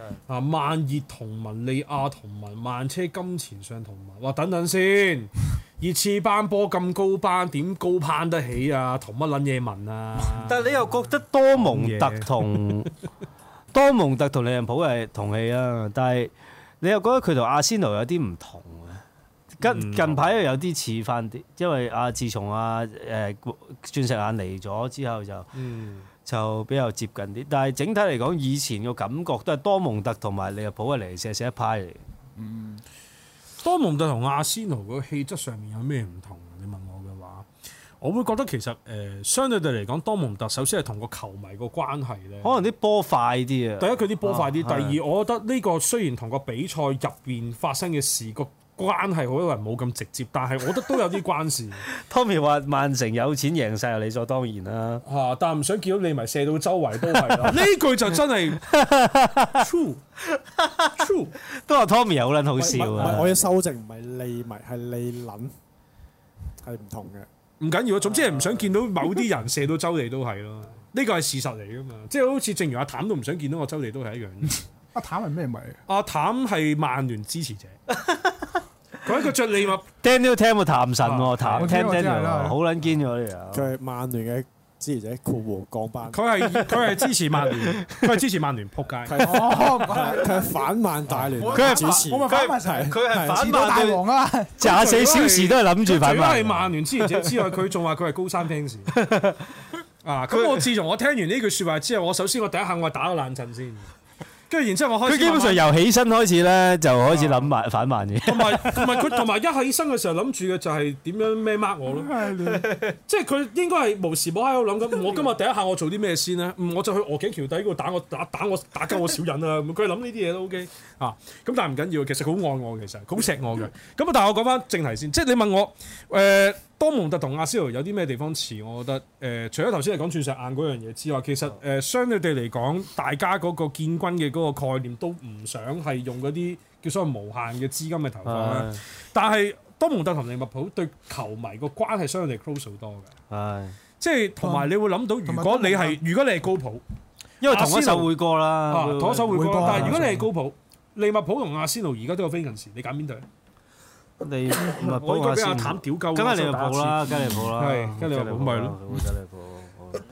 佢又屌鳩我啦。咁唔係因為，喂，不過即係多仔其實嗰佢個識埋個燈咩芒唔添？係即係。係最後尾啦，即係我覺得多蒙特嗰、個誒頭先都略略講過，依家個主導權喺自己度。啊但夏基美就報銷係喎，咪堅嘅咧？因為四唔月一係號出官，方確咗確認咗㗎但啦。係佢四月一喎。但啱啱官方真係確認咗㗎啦。一嗱夏基美其實咧，我覺得影響不大嘅。點解咧？嗯，因為上場波其實都冇夏基美，佢就用翻和夫咧就打翻嗰個右閘位。咁佢係左閘近排都成日都係揾唔同人頂㗎啦係，即係 D L 啊嗰啲。係。打得好唔好都好啦，頂啫嘛，係咪？啱啊咁你冇錯輸冇嘥嗰啲其實都出得嘅啫。哇係啊喎，阿拎你嗰句唔食辣喎，即係你仔下一場係夠牌兩兩黃啊，所以一定唔一定 full team 除咗冇即係，總之我希唔會望灰添啊，即係。即係我希望即係見到即係有有三四個輪換咯。唔係，我覺得我覺得我覺覺得啊，邊個一定出嘅？得你我我 Rigi 啊、我沙哦我傑自己利啊一，定出嘅。即係你誒嗰啲咁嘅情況，拉蘭南可以出得啦，或者你係咪可以出得啊啊誒基達啊、法賓奴啊？基達先啦，我諗住先。係啊即喂係呢啲但係講強翻多蒙特先啦啊。喂，嗱，你頭先有提到話夏基美其實個受傷就唔係好大影響啦。嚇，咁其實你覺得多蒙特而家誒，即係我哋上一千排我哋喺度講話，其實佢但呢一 keep 住周嘅戰局係呢一其實進攻方面個啊，我哋成日都覺得佢係可以打到六十至七十分鐘好波，突然間就掉殼嘅。咁啊，我覺得對波唔可以太靠後生仔，有啲有少少經驗嘅人 lead 住。永遠每一隊我都係講到一樣嘢，你個波係咪可以有啲廿九、三十歲嘅人帶翻住啲僆仔咧？咁呢樣嘢好緊要。咁你話誒、帕哥係卡沙下半季唔穩定，咁呢場波就算即誒係入兩球俾你入睇。兩球其實都係補時階段嘅嘢，咁但係其實計翻年紀，佢都係依然係一個後生嘅球員嚟嘅，廿四廿五歲咯，係咯，廿五歲。。啊咁誒、呃所以呢啲球員你永遠好難要求佢係可以長期保住嗰個穩定性咯。咁但但係誒、呃我諗多蒙特嘅問題主要係防守多於進攻啦，嚇、即係誒、呃特別左路嘅防守。咁啊，依家右閘其實阿和夫打呢個右閘都係替工嚟嘅啫，咁啊，比斯射都出唔到。咁但係誒誒中場反而又唔係話好大問題。你話迪蘭尼、位數、古沙嗰啲都各自各有自己嘅能力嘅，我覺得其實係睇都幾去 interesting 嘅。到去到臨尾嗰段咧，位數啦、啊萊斯啦呢兩個嘅狀態去到邊咯，同埋啊艾簡積啦，即係其實係講緊呢三個脊骨啊啊，係決定晒多蒙特嘅命運。首先第一件事，呢三個萊斯位數係簡直係啊呢三個第一米撚上，真係米撚上。 ，Central 都係啊嘅。誒，我會 rate 嗰三個先，之後係先至第二個檔次係 central 啊。即係我覺得你誒、譬如如果係講艾間即受傷嘅嗰一段時間嘅話，其實個後防嘅壓力係令到位數係踢得好撚辛苦嘅。睇有陣時隔食隔嘅呢場啊波，譬如和寶咁樣咧，出咗一米九七嘅中鋒啦，屌你神高神大韋何斯。但係其實沙加道咧，平時咧你打佢身後好撚得人驚噶嘛，係啊，但係你零零舍舍出個一米九七大隻佬對佢咧，佢又俾佢食到又 OK 嘅喎。即係有陣時啲人夾人嗰啲嘢好難講，即係佢 mark 高大佬係有比較好咯。咁其實誒、呃上場阿 Cop 都話拜利雲所賜都係嘅，即係之失所以咗好多機會啦。利雲道夫斯基誒，同、埋都留意下佢哋又唔係 full team 啊，因為國際賽嗰輪咧，你有冇留意幾個球員啦？好似基拿比啊、蘇利啊、哥利斯卡。誒、基拿比由蘇利先啦，因為可能嗯嗰陣時博得行咧，場波呢場波，因為兩場波踢晒啊，國際賽嗰陣時，咁所以呢場波啊，李高華都係兩個先列後備先啊，揾即係有少少啊唔係 full team 嘅味道。咁所以可能都係誒、呃作客都係對住快堡啫，咁可可以有權咁樣打啩。咁但係快堡其實主場好近。咁嗰場波其實啊，路維係在場喎，好搞笑喎。嗯，原來路維咧，大家知道，你知唔知路維咧球員年代其實都唔係一個渣嘅足球員嚟㗎，佢係誒法賴堡嘅球會歷史上嘅最佳射手嚟㗎。嗯，依家都依然係紀錄保持者嚟嘅，即即嗯彼得神淨係計德甲啫，但係路維陪個球隊誒、呃德乙德甲都打過。嗯，誒路維就係一個好 die hard 嘅誒法利堡 fans 嚟嘅，所以嗰場波一比一之後好興奮，好似俾啲 secure 趕咗走，完場次 之後真係好搞笑，好啦好笑。笑，但係其實我我諗誒多蒙特嗱，如果多蒙特俾誒俾拜仁趕過咧，咎由自取啊！因為之後其實喺對手冇一隊波係夠佢勁啊，唯一就係嚟緊呢個禮拜呢一輪，係啊，即係除咗即德國係打對完呢比場，啊咁如果俾拜仁過咗頭就咎由自取。啊係喎係喎，係喎因為你自己嗱，你個主導權喺你度。如果你一路啲波，就算對拜呢場和咧，之後一路贏啦，都依然係你會贏冠軍㗎嘛。係啊係啊咁所以個主導權一路係拜仁係一定要贏你多蒙特喎，啊先可以反級到喎。其實而家就係講 mentality 啊啫，講 mentality 嘅分別啫。即係我覺得你多蒙特而家點都好，就係要做到喺呢個壓力嘅環境底下做到專注先啦。做專注咁啊，無信加柏都唔需要。我諗誒話俾你知啦，無信加柏你睇咁多場波嗱誒呢場波入一球啦。好多場波，但係除對面贏面一斯嗰場係近呢七場波，即係三月頭之後唯一一場勝仗，都係入一球波啫，一比零。嗯，咁啊，之後好多場，呢七場入邊係三係四場輸，兩場和，一場贏嘅。嗯，無信加柏咧個問題話俾你知咩入唔到波啊最近。嗯嗯好多入波都係咧，就就算法克福個球係啊，或者今場波啦，對誒、呃、杜爾斯誒誒呢德素多夫都係薩卡利亞冚上嚟射入一球啫喎。嗯，好或者支持艾維迪啊，即係角球頂入啊，其實前面嗰個攻擊力得兩個前鋒係入個波喺七場入邊，就係、史甸道同埋帕利亞都係喺七場入邊有一個波。屌你咪前鋒嚟嘅喎，七場入邊一個波，係個攻擊力好有問題。咁誒、嗯呃組織啦，上半季其實拉牛斯同埋莊拿斯何夫曼兩個球員其實嗰個組織能力咁嘅創造力都好足夠啊。但下半季就我覺得有啲誒、呃可能年輕球員都係唔係好穩嗯定。會唔會咁樣理解？其實係無信加柏嘅一個功力上面嘅下降，放大咗防線嘅弱點。係啊，我都覺得係。咁下半季其實亦都係講啦，堅達上半季我就列咗佢係，因為上半季好勁啊嘛，無信加柏前三噶嘛。嗰陣時我就覺得堅達係全德甲誒、呃上半季最佳十一人嘅，我覺得。下半季都唔得啦，啊真係好曳右手邊誇張，佢打中右手邊右中堅啦，右中堅係俾人 exploit 得好犀利。嚇，咁佢右閘又唔係好啦，當然啊，朗朗蘭蘭克，咁所以其實我諗前面嗰個功力係有啲影響到後防啊，因為俾唔夠足夠壓力對手啊。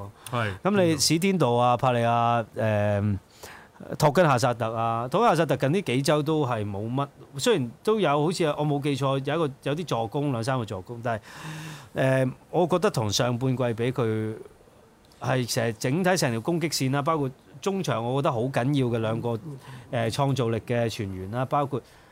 莊拿斯何夫曼有 sell box to box 咁啊，好 sell 活力嘅。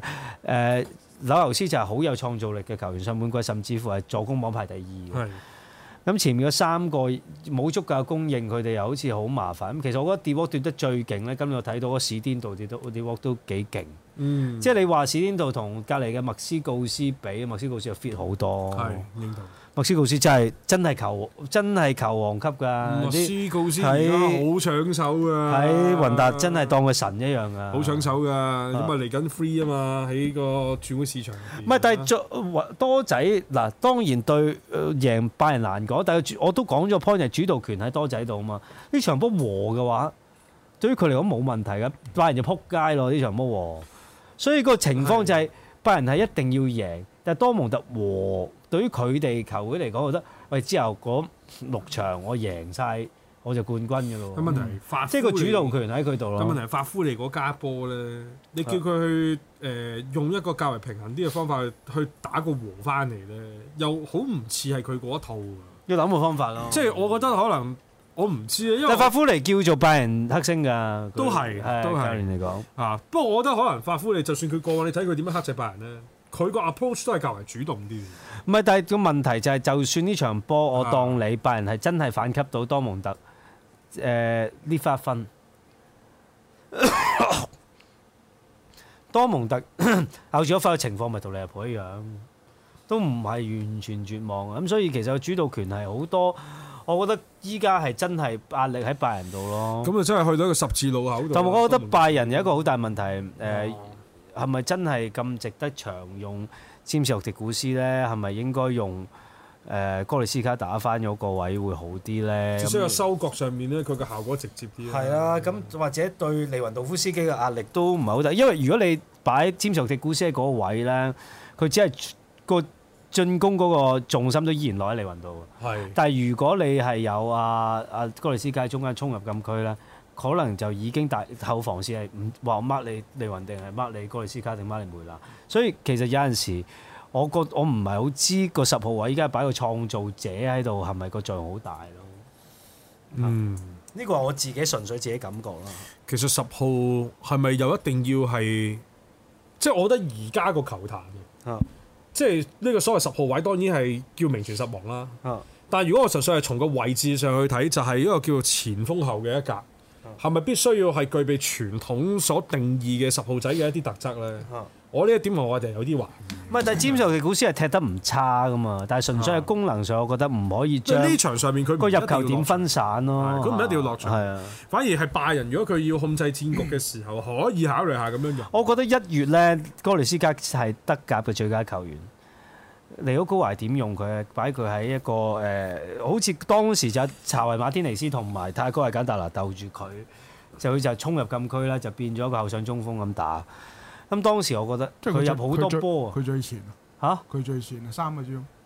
三個鐘最前，其實佢入到去都接近雙箭頭㗎啦。佢入咗禁哥利區，斯加咁 OK 利雲道夫斯基都唔係話是好超級線頂，所以哥利斯加嗰下頭槌啊、嗰啲停波啊、嗰啲對抗其實係幫到利雲好多。但係當你擺咗十號位嘅詹士迪古斯，就算佢呃表現好好㗎呢場波，做到攻勢嘅，但係佢一個創造者，但係你唔可以將個入球點分晒，你 end up。你 end up 個 game 你成日都講話點 create 點樣串連點樣做做攻勢出嚟，你要人收割先得㗎。如果你唔係利雲嘅話，咁你邊個啊？有陣時係哥利斯卡嘅喎，咁你嗯係你佢點樣？佢依家係咪適合俾阿查文誒呢個詹士迪古斯打翻呢個位？變咗呢兩三個月咯，我覺得佢表現係冇一月咁好。明白。係啊，喂，咁啊，雖然有好多聽眾有好多波想講啦，有車路士，有利華古信啦，但係車今路晚士睇下禮拜四有冇機會禮啦。拜四啦，因為今晚我哋節目成兩小時四十分鐘，乜都夠皮啊。係 OK，啊，好啊，咁啊利，物浦啊，球迷場依家咧，我知你哋個心態好忐忑。哎呀，我哋嗰上場波。唉對誒、哇！上兩場對富咸、對熱刺都咁撚閪踢到。唔啊係，首先阿沙比已經覺得對熱刺嗰場已經唔算閪，係佢收對富貨先咸嗰富咸嗰場就好撚柒閪。咁但係誒，大大家有諗嘅，哇！之後點贏啊？對修頓，但係你冇㗎啦，你球迷，你哋太多富咸兩波唔我到，都因話為我你一聽，我屌你你老講法你自己作出嚟嘅，你揾咗你埋出嚟嘅，咁我哎呀收頓啦，對住收頓撲街，你揾嗰個出嚟，你睇嗱，我又唔係收嗱檔我哋又咁 group chat 嗰度真係㗎講真 係啊！你睇翻琴日，我就係講話，喂，照主導權，喂，依家唔使驚啦，屌你，熱潮過埋，跟住佢話，哇，一連修頓都驚，我成日都覺得，屌你咁修唔係頓，唔係如果你修頓都輸，你唔好撚講贏冠唔軍啦，係咁你食屎啊，可能係有啲你唔係咁，但係主要，但係老實嘅主要，我都係講，即啊係我自己睇咁多討論 group 啊，都係主要都係講話，唉，我哋贏晒，啊嗱有信心嚟沙比啊晒嗱，但係我我唔曼係想城咁都我係嗰個 point 嗯啫嘛。我我唔想暫斷你個病嘅，但你係講你理解嘅主流同我哋理解嘅主流咧， 恐怕永遠係唔 match 嘅唔。係我，因為你埋太多唔啊。係我講，我冇講主流兩個字，只不過我接觸你嗰啲你你接觸面啦，又或者咁講啊。但係嗱我我嗱我咁樣望一望啦， OK 修 頓我覺得，屌你咩契細佬嚟嘅，你都驚乜春嗱 啫？阿亨我都唔想得罪你。你係係㗎 啦，認得你認咗佢 啦，你就係利物浦嘅契弟，你就注定係契弟嚟 嘅，OK，真係好撚好慘撚啦，慘 OK 細佬係嘛？咁既然係咁，我為咗長遠嘅 business 着想啦，唉，認咗佢啦，褪出去啦呢三分，卡迪 夫係嘛，屌你卡迪夫城，今場波俾俾誒車仔黑完嗰三分就都降班啦。差唔多啦，根本冇噶啦，咁過咗兩週對利物浦嗰陣時都輸敗定輸數，跟跟住利物浦屌你咪主場就下得是非，冇六球你都 唔好，唔使唔使驚啊呢場，場，真係使唔使你驚？知唔知你講六球我先嬲？因為我睇波嘅時候，我睇富咸，我 friend 話六球啦唔好收到太盡，不過我同你唔講真係啊係唔好收我太點解盡。點解話嗨到咁咧？就係我睇富咸嗰時，我就係想五六球噶嘛。啊咁你追翻曼城，你真係有機會得失球啊，大佬！撲你梗係二比一。唔係，但係我我同你講，唔係唔係唔係沙比，不過我同你講。你講對下德是非嗰場，千祈唔好大數兩三球好啦。你就算有能力數六球，都係兩三球。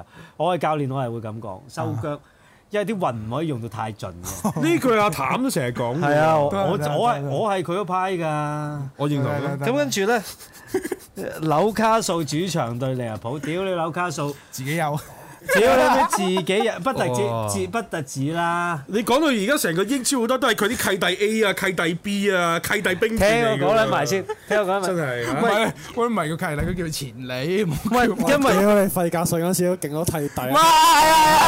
係屌你老味，屌你真係心心突難啊！數埋嗰陣，喂但布老屎，喂，但係你諗你下，三四個都係你自己啲僆嚟唔係嘅。但係紐卡素啊，大聲啊！屌你老味喂紐卡素係咪叫做咁尷尬係咪叫做護級成功啊？紐卡素差應該差唔多，差唔多。咁啱啦，啱啦呢個 moment，啱晒啦。唔係你最嬲尾嗰場係咪咧，先對對狼隊，對狼隊，我就係唉我就係我。但係咧，你等陣先諗一諗先，狼隊係你你睇一睇你你嘅係主場作客先啦，你睇一睇你嘅主場作客先狼隊。主場啊嘛，主場啊嘛。我利記主場啊，我咁更加唔使講啦。屌你老味，驚係係咩？驚如果喺係主咩？場，如果主場輸俾狼隊，輸攞唔到冠軍，你抵撚死啊！我覺得係咪抵撚死冇得賴啊！屌你咪高普，即即即走埋揼鳩高普啦！屌你老味，你十六強啊！你歐聯已經有流力啦，戇鳩啊你都。